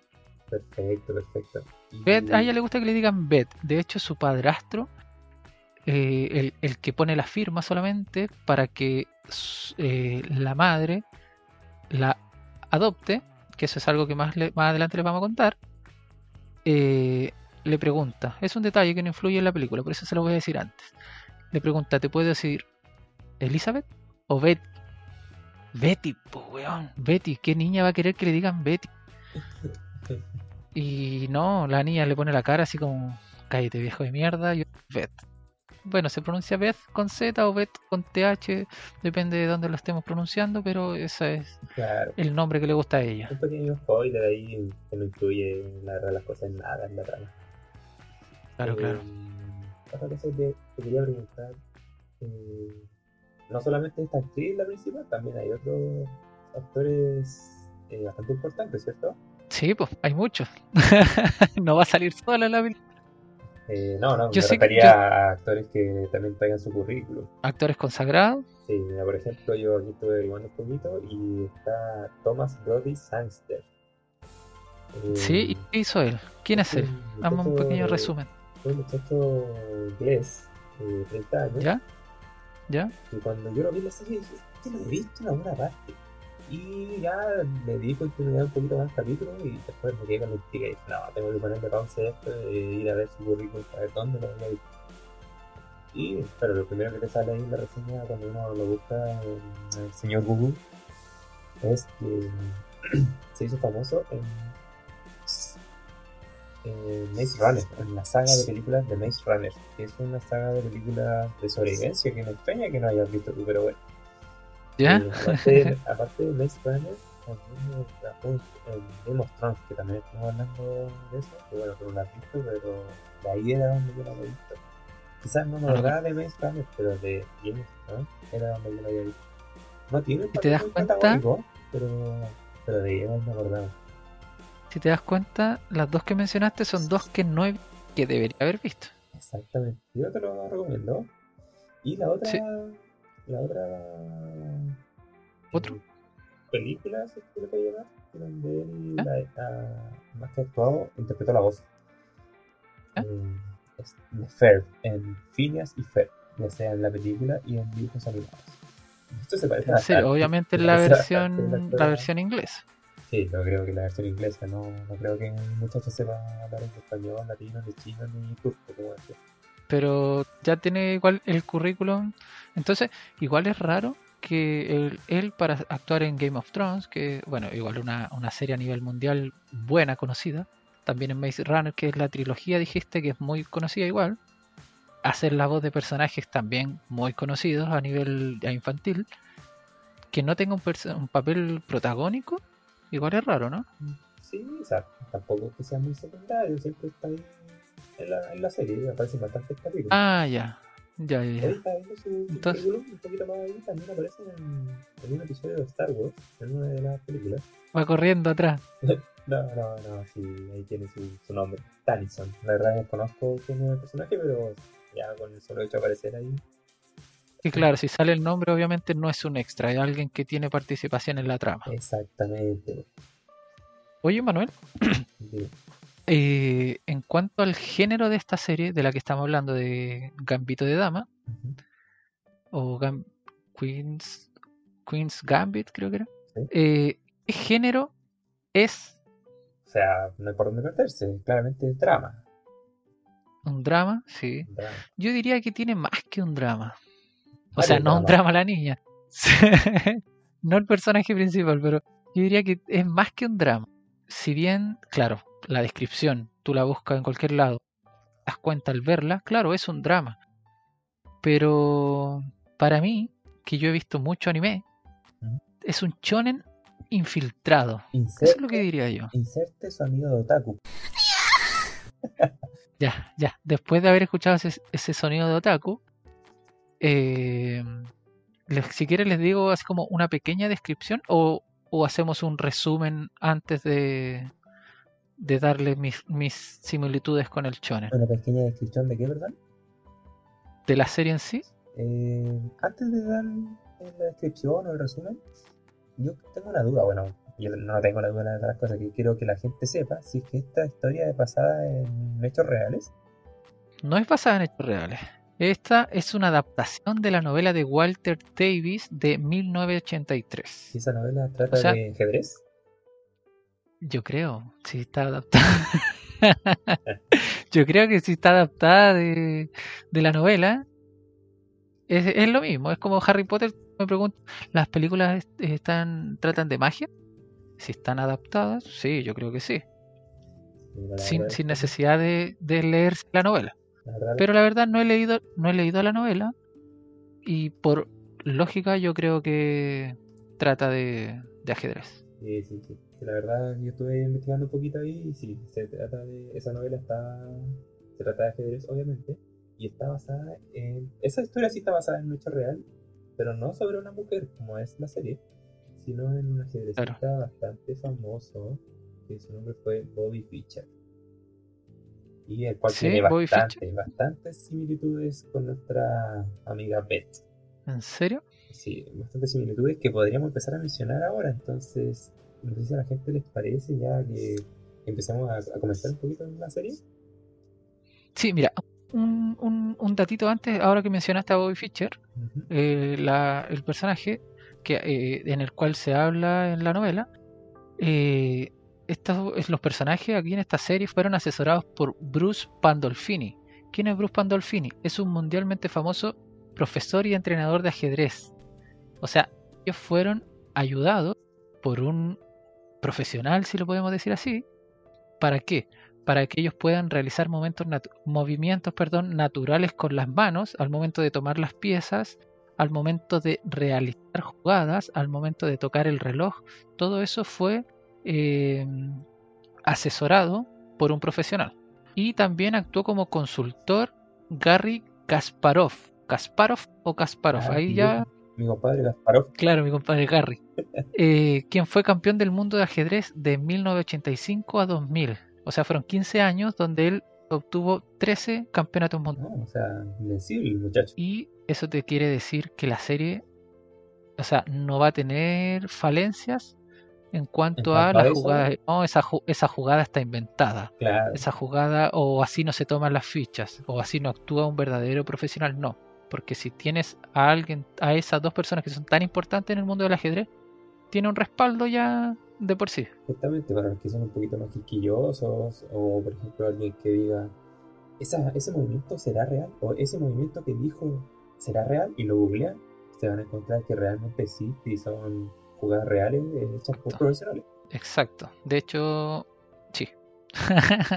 Oye, Nico, ¿te parece si ahora vamos a un pequeño resumen sin spoiler?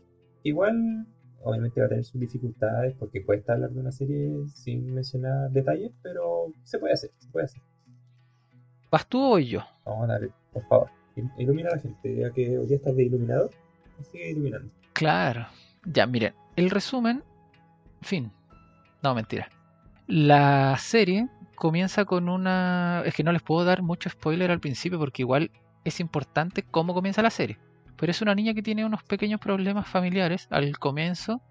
De hecho ya dije que tenía una madre adoptiva. Eh, la niña crece...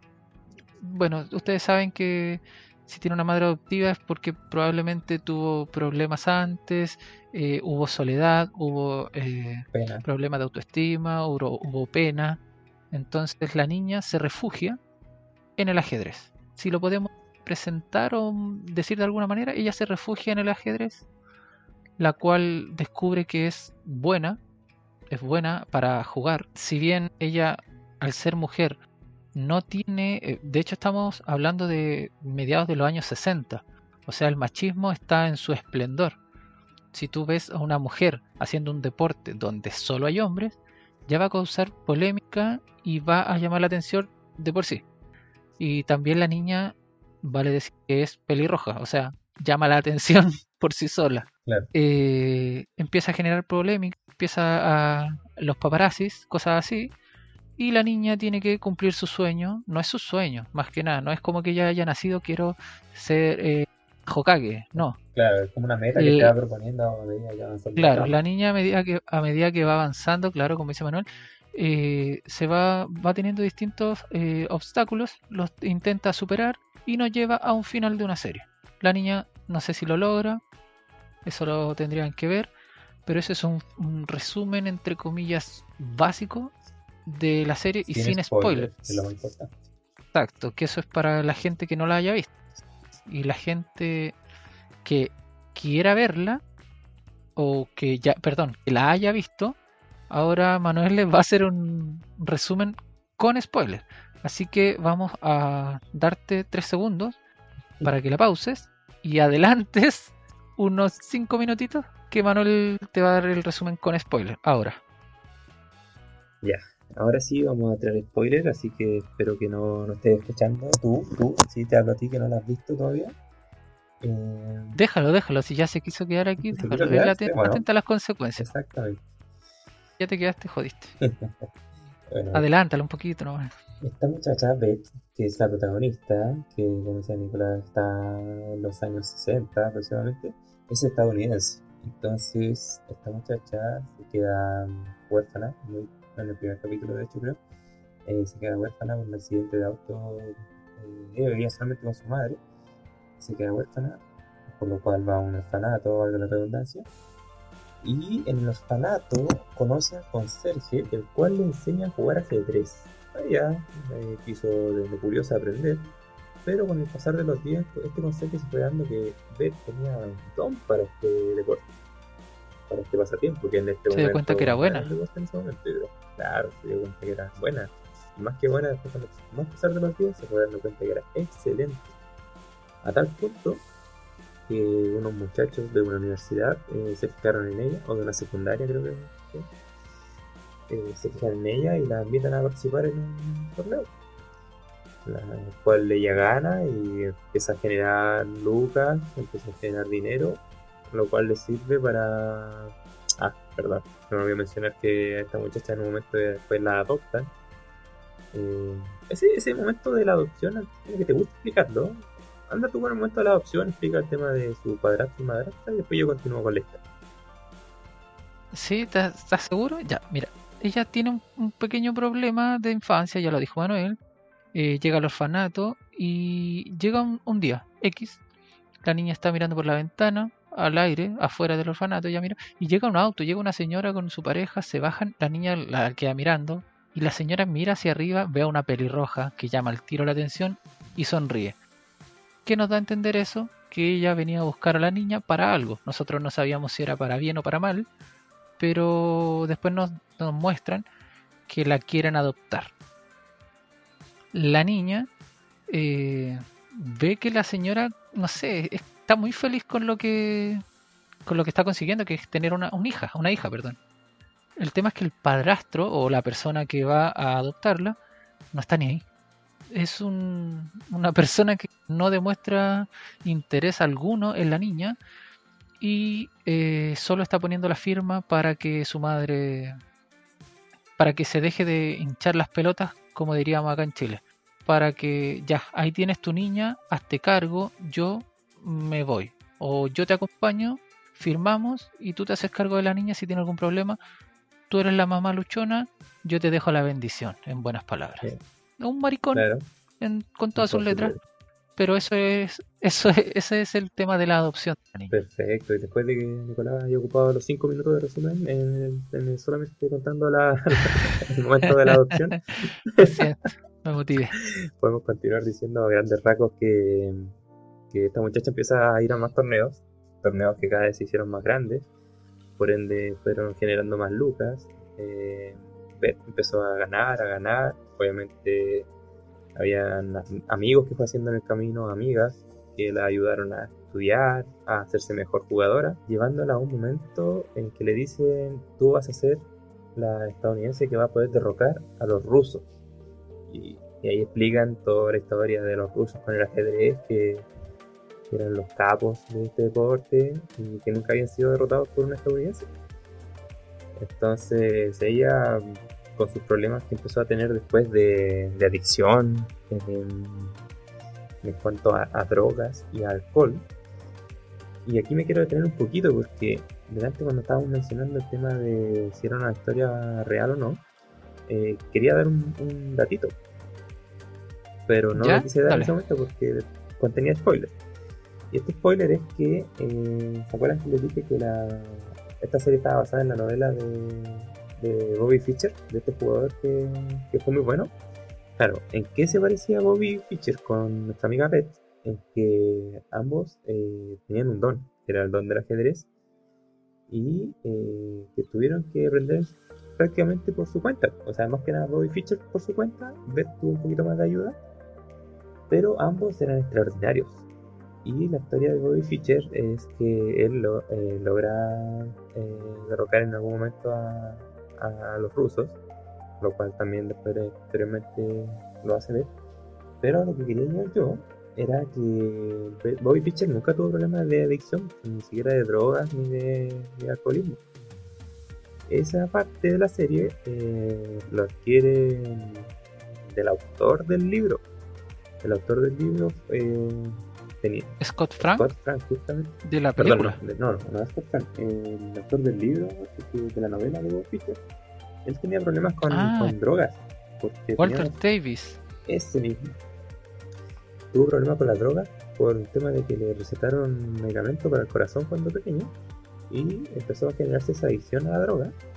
Entonces, eh, él quiso ilustrar, quiso eh, reflejar ese problema que él tuvo en la novela de Bobby Fischer. Bobby Fischer nunca tuvo problemas. Es como la única diferencia que tuvo Bobby Fischer con Beth. Pero Sí.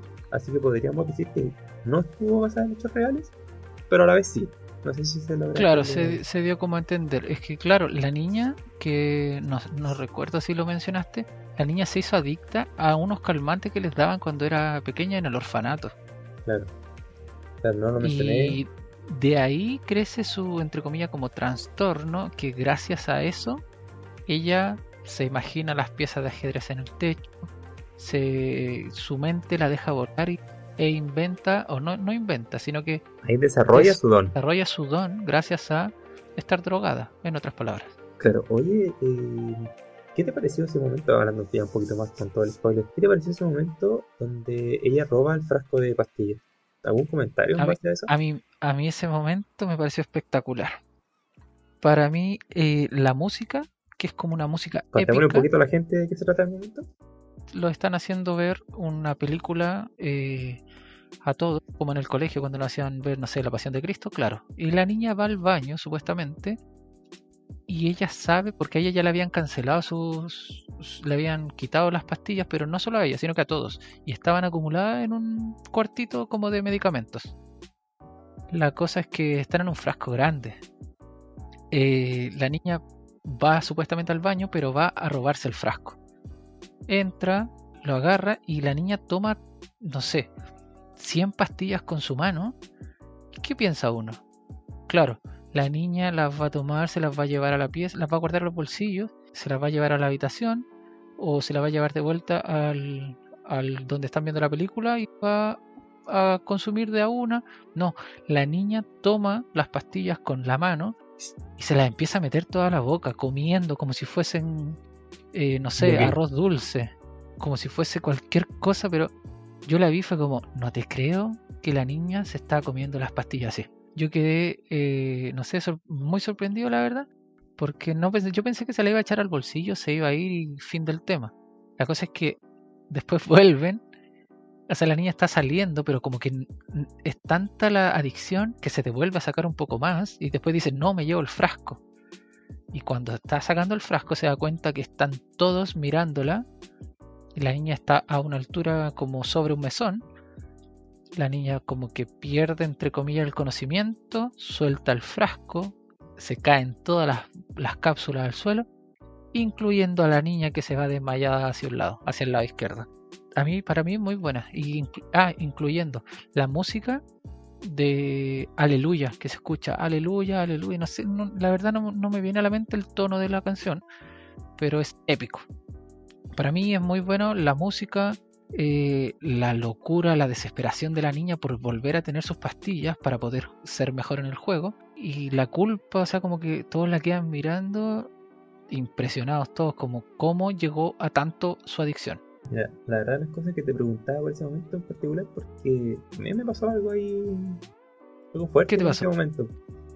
Si bien es cierto, la trama de esta serie es como bastante lineal, uno ya más o menos puede saber por dónde va la- el asunto, cuando aparece el rival a vencer, uno ya sabe, ah, ya, ese va a ser el final. Claro, Eh, el final es obvio, una cosa así. Claro, eh, entonces, este, este momento que yo te pregunté fue el único momento que para mí fue como, ah, oh, ¿qué pasó aquí?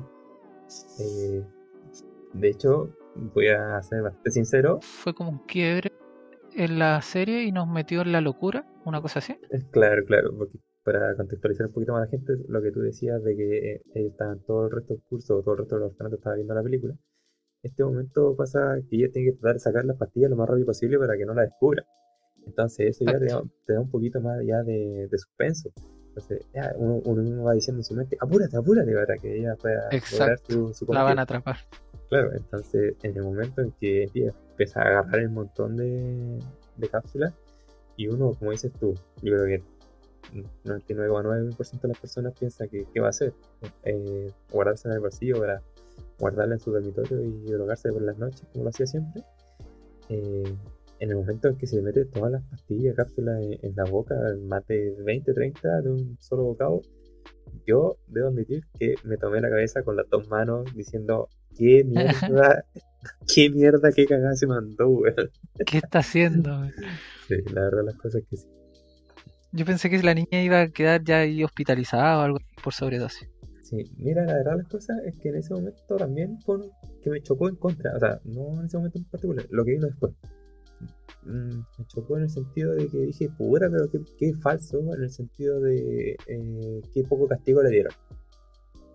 Porque si uno Sí. va un poquito más allá, eh, aquí andamos con cosas, los orfanatos estadounidenses se conocen, uno sabe por las películas que son prácticamente como el cename de aquí, que le golpean a los niños cuando se portan mal, cuando no obedecen.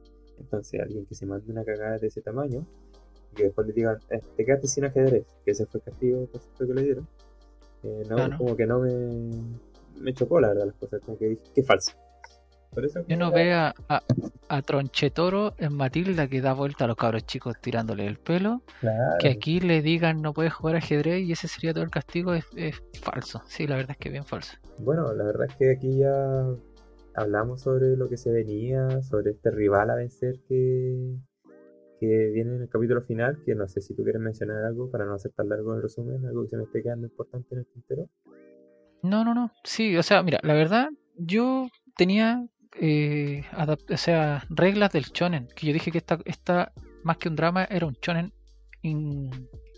oculto. No me acuerdo cómo era la palabra. ¿Qué cosas tenemos para destacar de la serie? Que es lo que estábamos mencionando antes de que lleguemos al final. Es, por ejemplo, en los shonen, el personaje principal se destaca por su apariencia poco común. Tenemos una chica con los ojos grandes, delgadita, con su pelo a su corte callampa, no sé cómo se llama, la melena, pero es pelirroja. O sea que uno la ve de lejos y sabe, ah, ella es, ella es el principal. Es como Billie Eilish entre todos los del Oscar, claro, ella es la principal, una cosa así. Tenemos a personaje principal tiene un pasado sufrido o mala fama. Aquí todos vemos que la niña tiene un pasado sufrido, o sea, estamos hablando de la- del anime, supuestamente es un shonen, que esto es un drama y son idénticos. El protagonista siempre es especial de alguna manera, tiene algún poder o habilidad.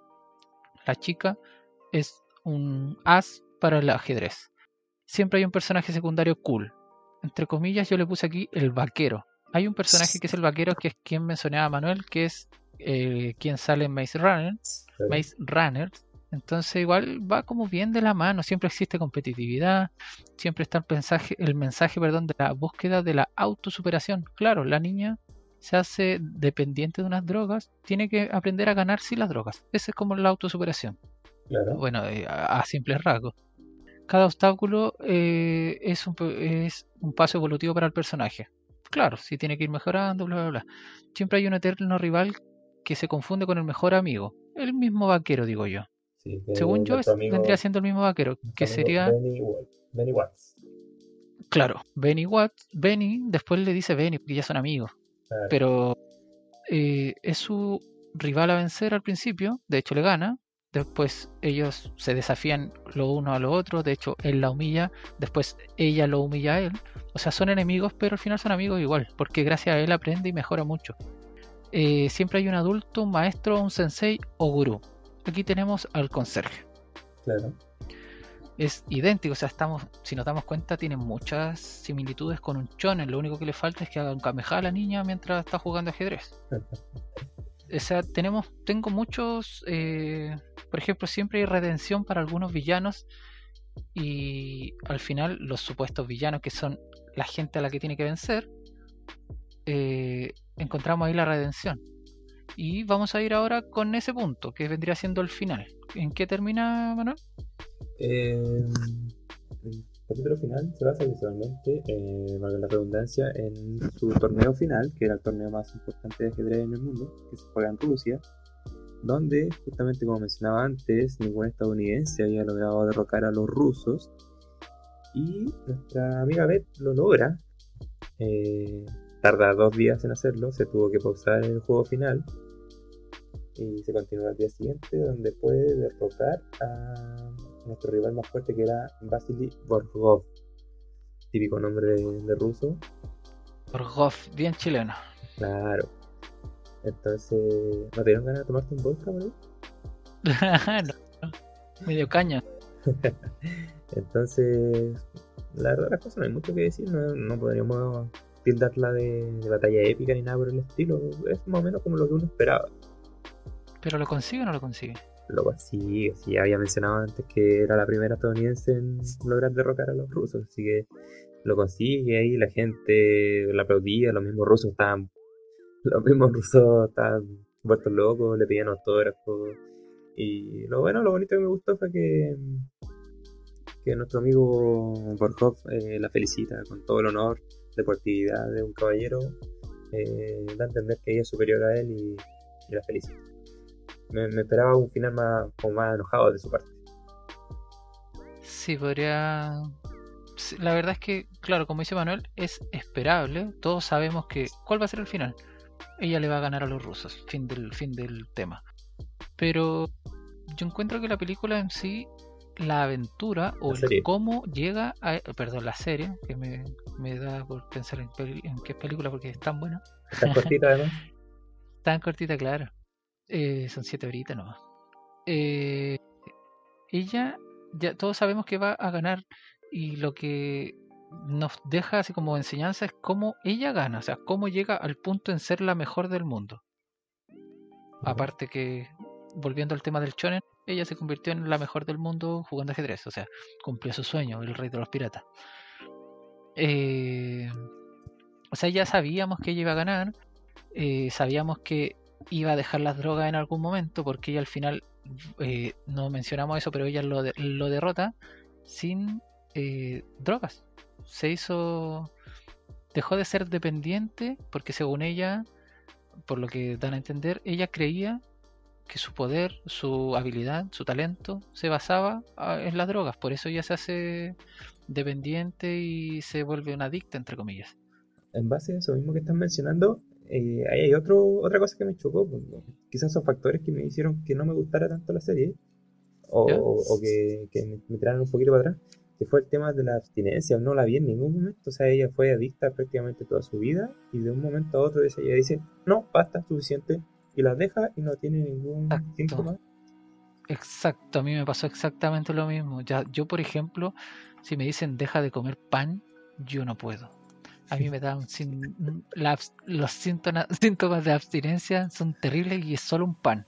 Imagínate a alguien que viene desde los nueve años que quedó eh, huérfana o de los 8 o 9 eh, que viene con pastillas, después se las frenan, pero después cuando vuelve a, a consumirlas, porque se da cuenta que su mamá consumía las mismas, eh, Claro. cuando ella vuelve a consumirlas, eh, le, rebro- le brota, entre comillas, nuevamente el gustito por las drogas, por los calmantes. Y si se los quitáis a un adicto, poco menos que te mata. No vi eso, no vi sudor. O sea, claro, ella buscó, se, se, se refleja igual, busca eh, la, la, ¿cómo se dice? Reemplazarlos con el alcohol. Ella se vuelve alcohólica y no sé qué cosa. Con el sexo se mete con este, con esto otro. Pero no se ve la abstinencia, los síntomas de abstinencia como uno los podría ver si fuese algo real en la esquina de tu casa. Claro, a lo más uno podría asumir que el, guionista o quisieran darle más un toque como de que ella se refugió, quizás uno podría interpretarlo en los amigos como para salir adelante, pero tampoco como que queda muy clara esa situación. Bueno, si quisiera ver Claro. como el lado bonito, así como, ah, que ella se refugió los amigos, gracias a eso pudo salir de la droga, que le decían que bueno, por eso no iba a ir a ningún lado, que ella podía sola pues, con su talento. Quizás lo quisieron dar a entender así, pero el tema de los síntomas, de los síntomas de, lo- de la abstinencia me hubiera gustado un poquito ahí, que le dieran un poquito, un par de minutos, que sea.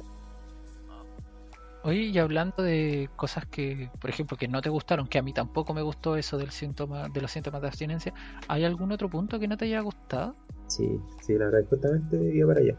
El tema de que, bueno, bueno, estamos hablando ya con spoiler, eh, cuando la llaman los amigos para decirle, eh, mira, eh, si este hace este movimiento, tú eh, le... Hace esta, Sí, hace esto con otro, esto. responde con él. O sea, te creo si Benny, nuestro amigo Benny, que había sido campeón de Estados Unidos, eh, estadounidense anteriormente, él lo estuviera aconsejando. Pero le estaban aconsejando un par de pelagatos que habían sido campeones de Guilpué, o sea, el campeón de la Muni. claro, o sea, De la Junta de no- Vecinos. no, no le encontré lógica que personas que no eran tan buenas le vieran la solución y ella, estando en la final mundial, no, no lograba verla. Comparto contigo eso porque ella, de hecho, estaba entrenando con uno de ellos, de hecho tuvo una pequeña relación con uno, Claro. después dejó de entrenar con él porque él no era tan bueno. De hecho, poco menos le, le dijo, contigo no aprendo, no me sirves, ándate. No, el mismo también le dice, que yo no tengo nada que enseñarte. Y ya te enseñé todo lo que sé y no es suficiente para ti, una cosa así. Y que después él mismo le dé una de las respuestas que le puede ayudar para ganar al mejor del mundo es como raro. Bien. Que de, de hecho, él ya choca que él porque como, como mencionábamos, él ya no, no tenía nada más que entregarle. Pero ya, podría ser pasable. Pero hay dos más que también le están dando soluciones y esos dos no los cono- no lo conocían. Yo creo que nunca sabían jugar damas. De hecho, le pusieron como una prueba a, a, a Elizabeth, a Beth, el de pelo largo, que la verdad no me acuerdo el nombre, y ella le dice, no sé, suponte, moviendo este para esta pieza. O sea, esta pieza para este lugar. Y le dice, oh, qué rápido. Entonces probablemente él tardó horas y días y meses en encontrar esa pregunta para ver si es que alguien sabía responderla y ella la encontró al tiempo. La única prueba que pones no es nada para ella que le vaya a enseñar tú después. Sí, sí, sí, verdad. Oye, otra cosa que también me, tocó, ya iba haciendo un poquito más piquilloso. Eh, Stalin en Rusia, ¿en qué momento hay, no sé, un poquito de nieve? Yo sé que obviamente puede que haya estado en verano, pero según lo que tengo entendido, todo, en todo Rusia siempre hace frío. O sea, al final, cuando va a jugar con el viejito en la última escena, está nevando. De hecho, ella anda con, un, con un polar que parece panda de. No, parece polar. No, o panda. Polar. Polar, polar, polar de los ositos. En, base a sí, no, sí, ahí, ahí, hay nieve. En base a ese momento, eh, no, no me chocó, pero sí me hizo gustado que, que. Ah, pues para contextualizar un poco, eh, ella ve, va dirigiéndose al lugar donde se realiza el torneo en Rusia, ve que en las plazas se junta la gente a jugar, así como aquí en la Plaza Fiel, en Paraíso, en la Plaza Villa. Eh, así se juntaba la gente en Rusia en ese momento, que era prácticamente algo cultural para ellos, algo del día a día, jugar ajedrez. Eh, y ella lo ve y le sorprende mucho, claro, pues Estados Unidos no, no era muy, muy famoso que digamos. Entonces yo me imaginaba que después, al final de la película, iba a ver como, como que iba a llegar con la idea, iba a instaurar eso en Estados Unidos, tratar de darle más a la juventud. Me imaginé como algo así. No es que me haya chocado que no haya como, sucedido, como, pero... como copiar la idea para aplicarlo en su país. Claro, no, como te digo, no es que me haya chocado que no haya sucedido, pero sí creo que hubiera estado Hubiese sido un, un, detalle bonito. Sí, porque al final detalle. que se vaya a jugar con los viejos, ¿qué sentido tiene si él haya ganado el mejor del mundo y la jugó con el que le puede dar un ataque ahí eh, en la plaza? Sí, no, la verdad es que yo, de hecho, quedé con dudas porque yo dije, tal vez soy un ignorante y no conozco a ese caballero. Porque el último caballero la mira como desafiante, así como, ¿estás seguro que me vas a ganar a mí? Y es un caballero que juega en la placita todos los días, ¿cachai? Entonces igual uno sabe que no le van a ganar a la niña y en la última escena ella le dice, juguemos, y termina. Claro. ¿Puede que haya sido un ajedrecista famoso? A lo mejor puede ser que haya sido alguien retirado, sea el mismo eh, Pondolfini, no sé cómo era, o el Garry, no sé cuánto, pero puede ser que hayan sido ellos y nosotros somos tan ignorantes que no nos dimos cuenta, o quizá era una escena para darle algo de importancia, algo bonito y no fue tan así. Digamos que no, el ajedrez tampoco es que sea un tema de cultura general. claro, no, es como que cómo no vaya a conocer a tal persona, no. Oye, ¿sabes lo que me pasó a mí con ese caballero? De hecho, yo empecé a pasar el rollo y dije, es que sea el papá biológico? Pero no, ¿qué hace en Rusia? No creo. Pero claro, alguien tiene que haber heredado el, el don de ella. No sé, me pasa el rollo yo. Sí, sí, puede ser. Es que claro, nos dejan esa pregunta abierta porque como no, no lo conocemos, puede ser que uno se puede imaginar, oh, es el verdadero padre, o oh, es el verdadero, verdadero padre, no el que la abandonó, sino que el que van a ver a la casa. Entonces igual es algo raro. Yo tengo dos cositas más que no me gustaron. La primera es como bien seria y la segunda es algo un poco más para la chacota, pero tampoco me gustó. Mira, la primera, ¿por qué necesita comprarse un juego para practicar?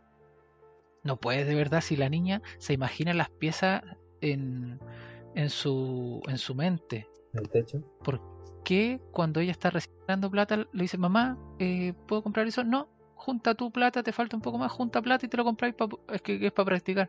No, junta tu plata y te lo compráis. Bueno, los cuadernos tienen cuadritos. No sé si alguien no le ha dicho. O, o, en el suelo podía ser un cuadrito dibujado. O en la pared, si, en la, si te estás imaginando un, un, tablero de ajedrez en el techo, ¿qué te va a frenar? Nada, creo yo. Eh, puta, la verdad las cosas que aquí tengo que entrometerme un poquito y le podría dar a favor al guionista. ¿Sí? Eh, que ¿Qué, tiene en cuenta, decir tú? Que en ese momento no tenía las pastillas para imaginarse las cosas en el techo, pues.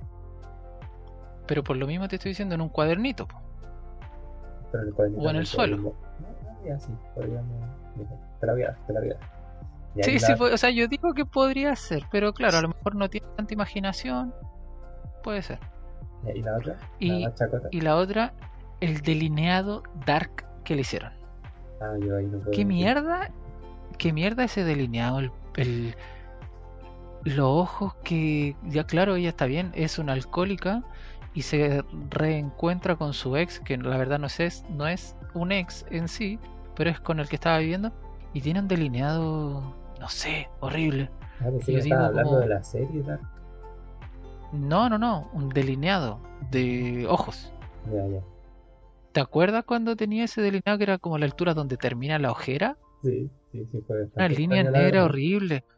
Yo no entiendo por qué le hicieron ese delineado. Está bien, claro, ya cayó, cayó como en la locura, quizás, cayó como en la adicción, pero si no tuvo, no tuvo síntomas de abstinencia, ¿qué, qué pinta ahí un delineado tan mierda? weón? En ese momento fue cuando, cuando había trasnochado, ¿cierto? Sí, cuando había trasnochado y iba de tarde a un concurso en, a un concurso en una universidad y al final se va, Sí, no entra. Creo que la única razón lógica que podría tener eso es que tenía mucha ojera. Pero igual exagerado. Exagerado, lo encontré horrible, como que no tiene ni pito que tocar. Hubiese, la escena hubiese sido mucho mejor para mí sin ese delineado, porque el delineado te llama la atención es como, ¿por qué está así? ¿Por qué está así?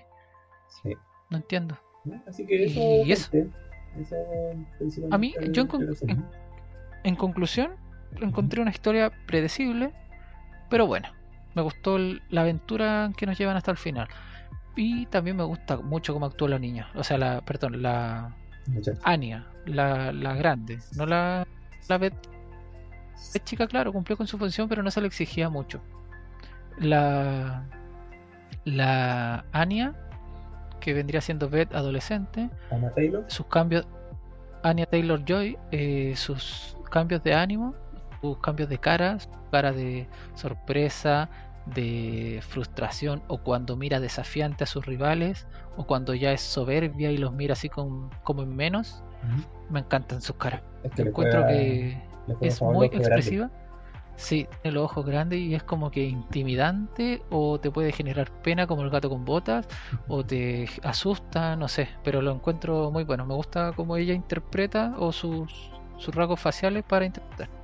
Claro, como decías tú, es una historia lineal, o sea, se puede predecir qué puede pasar, pero me gusta que tenga esa fluidez, o sea, en el momento como pillar, eh, no te vas a encontrar con 10, 20 minutos de relleno, que eso la verdad las cosas aburre.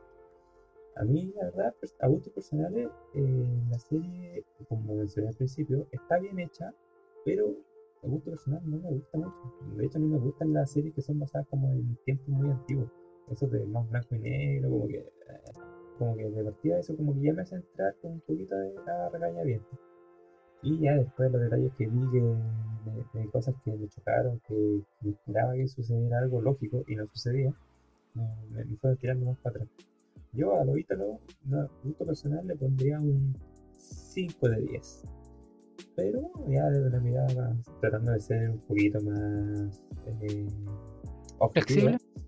No, no, Ah. un poquito objetivo desde el lado de, de un poquito más profesional, si que se puede llamar, así. no sé profesional, pero tratando de, de hacerlo así, le daría como un 7, 7 u 8 de 10. Porque está buena, bien hecha, con algunos detalles, pero buena actuación. Yo, si es por mi parte, mira, claro, ahí me pusiste la, la vara muy alta porque si dices, eh, en lo profesional yo le doy un 7 o un 8, esa es mi nota. Yo tenía pensado un 7 o un 8, diría un 7,5 ¿ya? para la nota en general porque a mí me gustó la, la serie. Pero si ha- hablamos de, no sé, de profesional, así como, no sé, por los colores, o o sea, no sé, la paleta de colores, la fotografía, cosas así, a simple vista se ve bonita, llama la atención, cosas así. Pucha, eh, yo también, yo subiría, no sé, a 9 o quizás 8,5. Tampoco 9, 9, porque hay muchas series que son mucho mejor. Son mucho mejores, sí, justamente. Sí. P- A mí me, esos detalles que dijiste, por ejemplo, ¿por qué no tuvo síntomas de abstinencia? ¿Por qué la niña no quedó con secuelas? O sea, quedó con secuelas probablemente, pero no quedó con hospitalizada después de tomarse cuántas, 40 pastillas de una. Claro, igual es raro, ¿cachai? Es muy raro que no pase eso. O por qué no tiene ninguna cicatriz y se sacó la cresta de un mesón y cayó con la cabeza en el suelo, ¿cachai? Mira. detalles pequeñitos que uno dice, pero ¿por qué no? Hubiese sido, aunque quizás no te cuesta nada, pintarle rojito, que o Un par de días. acostada, claro, Sí, o poner ahí días después Exacto. para que saber que la niña ya se recuperó. No sé, son detalles pequeños que suman. Muy bien, Marical.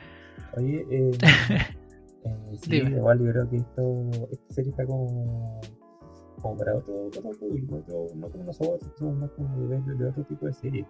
Entonces quizás por eso como que no logramos ver a, a Claro.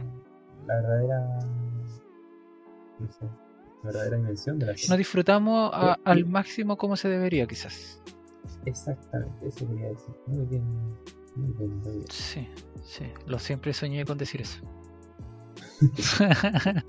De hecho estuviste esperando los dos programas Exacto, esa era mi mejor frase. Oye, ¿algo más que agregar en cuanto a la película? O sea, perdón, a la serie, me da con película. ¿A la serie?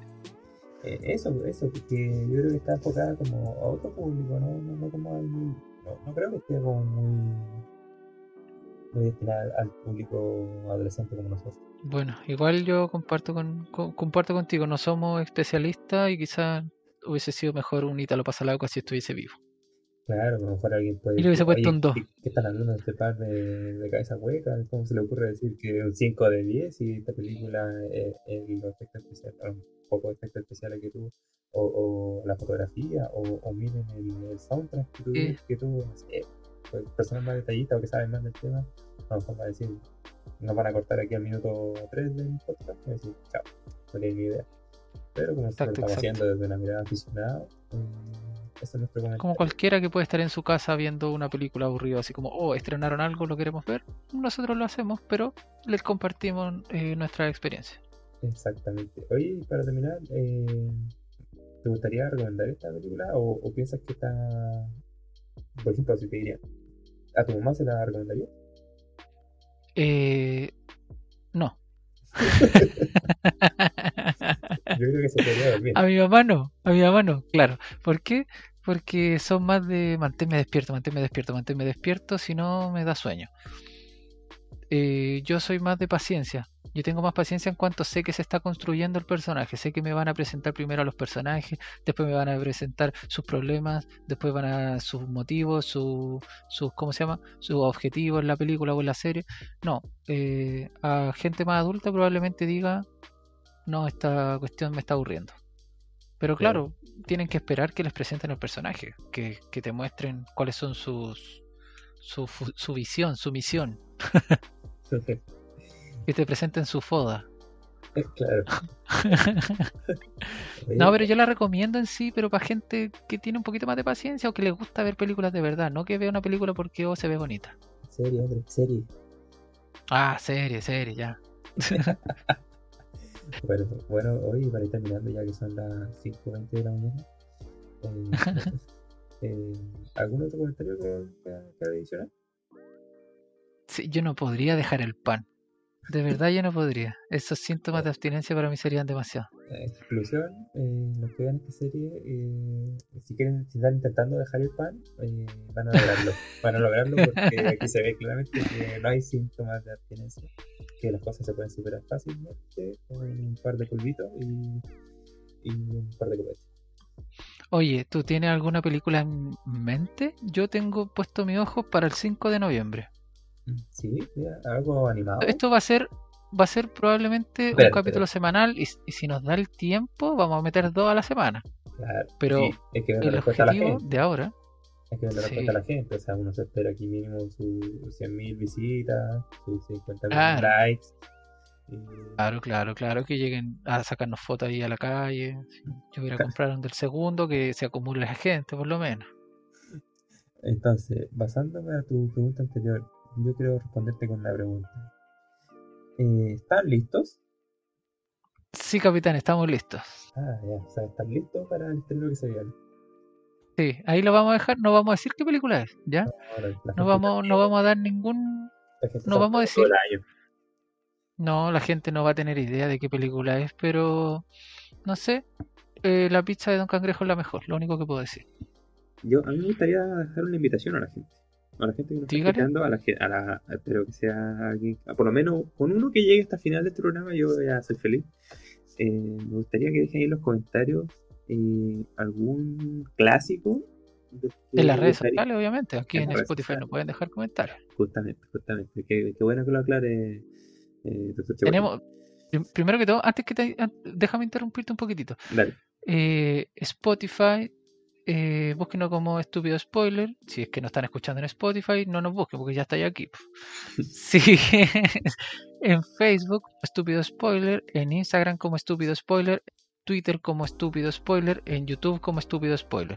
Vamos a tratar de seguir, de subir siempre a todas las plataformas, adaptarlo a cada una para que si te acomoda más eh, verlo en YouTube, nos puedes ver. O sea, puedes escuchar, perdón con un audiograma y más adelante vamos a ver si mostramos nuestro hermoso rostro. La verdad lo veo difícil porque nos pueden bloquear el, an- No te- eh, sí, el antivirus nos va a borrar. Eh, por Facebook y por las otras plataformas igual vamos a, a compartirlo para que estén atentos y si un comparte, un me gusta como dijo Manuel, nos serviría mucho. ¿Y tú qué querías que nos dejaran escrito en los comentarios? Sí, claro, eh, dejar invitado a la gente que nos dejaran algún comentario diciéndonos si algún, algún clásico, algún clásico que, que les gustaría que hiciéramos nuestro análisis profundo, nuestro análisis profesional, tal como vieron que hicimos recién. Eh, ahí con mucho amor, con dándole un poquito de dinámica, tratando de que la gente pase un buen ratito, que se ría un rato en este tiempo de pandemia. Y nosotros vamos a elegir las opciones, eh, variadas opciones. eh, yo creo que unas 30, 40 opciones nos van a llegar. No, igual tiene, por ejemplo, ant- pucha, antes de irme siempre me dan ganas de hablar, me dan ganas de hablar, pero ¿no te pasa que si a ti te gusta mucho una serie o una película, quieres saber qué opina el resto? Quiero saber qué viene el resto y a la vez, si es que no la han visto, trato de insistirle en que la vean. Me, me gusta eso de, de que vean las series que yo creo que son buenas. O películas. Sí, sí, la verdad que no voy a recomendar algo malo, algo que sabéis que es malo De hecho, creo que los Sims me la recomendaste tú. y no te gusta. No, sí, sí me gusta los Sims, muy buena. Ah, ya, sí, muy buena, buena, buena, buena. Bueno, seguramente aquí un amigo que yo lo voy a compartir este podcast, él me recomendó un par de películas, en las cuales estoy totalmente arrepentido de haber perdido esas cuatro horas de mi vida. Así que tengan ojo de quién reciben esa- esas sugerencias, por favor. No vamos a decir qué películas porque a lo mejor a ustedes les gustó y vamos a tener problemas. eh. Claro, claro. Para evitar confusión y problemas, no voy a omitir el nombre de las películas, pero por favor, ojo ahí con las sugerencias. Bueno, gente, estamos llegando al final del capítulo. La verdad se hizo bien largo. Con el tiempo vamos a ir un poco más rápido, nos vamos a ir soltando. Pero espero que le haya gustado. No sé, ¿tiene algún algo que decirle a la gente, Manuel? Solo acotar que en principio la idea era hacer esto de 40, 40 minutos. Claro, Y creo que unos quedar- 40 minutos, pero los 40 minutos se fueron hablando de las series que nos gustarían a nosotros, así que no, no pudimos. Eh, claro, eh, además podríamos decir que hicimos dos tiempos de 45 minutos, como para poder disfrazarlo un poco. De hecho, estábamos, empezamos antes de las votaciones y, y ahora ya estamos en Venezuela. Para que podáis dejar el pan. ya Ya. para poder dejar el pan. No, ese es chiste cruel. Ya, gente, un saludo, cuídense y como le dijimos en las redes sociales, una, una, un aporte con un like no cuesta nada. Nos ayudaría bastante, así que eh, un abrazo para todos, a cuidarse. Abrazo psicológico, dijo Germán. y nos vemos. Chao, chao. Chao.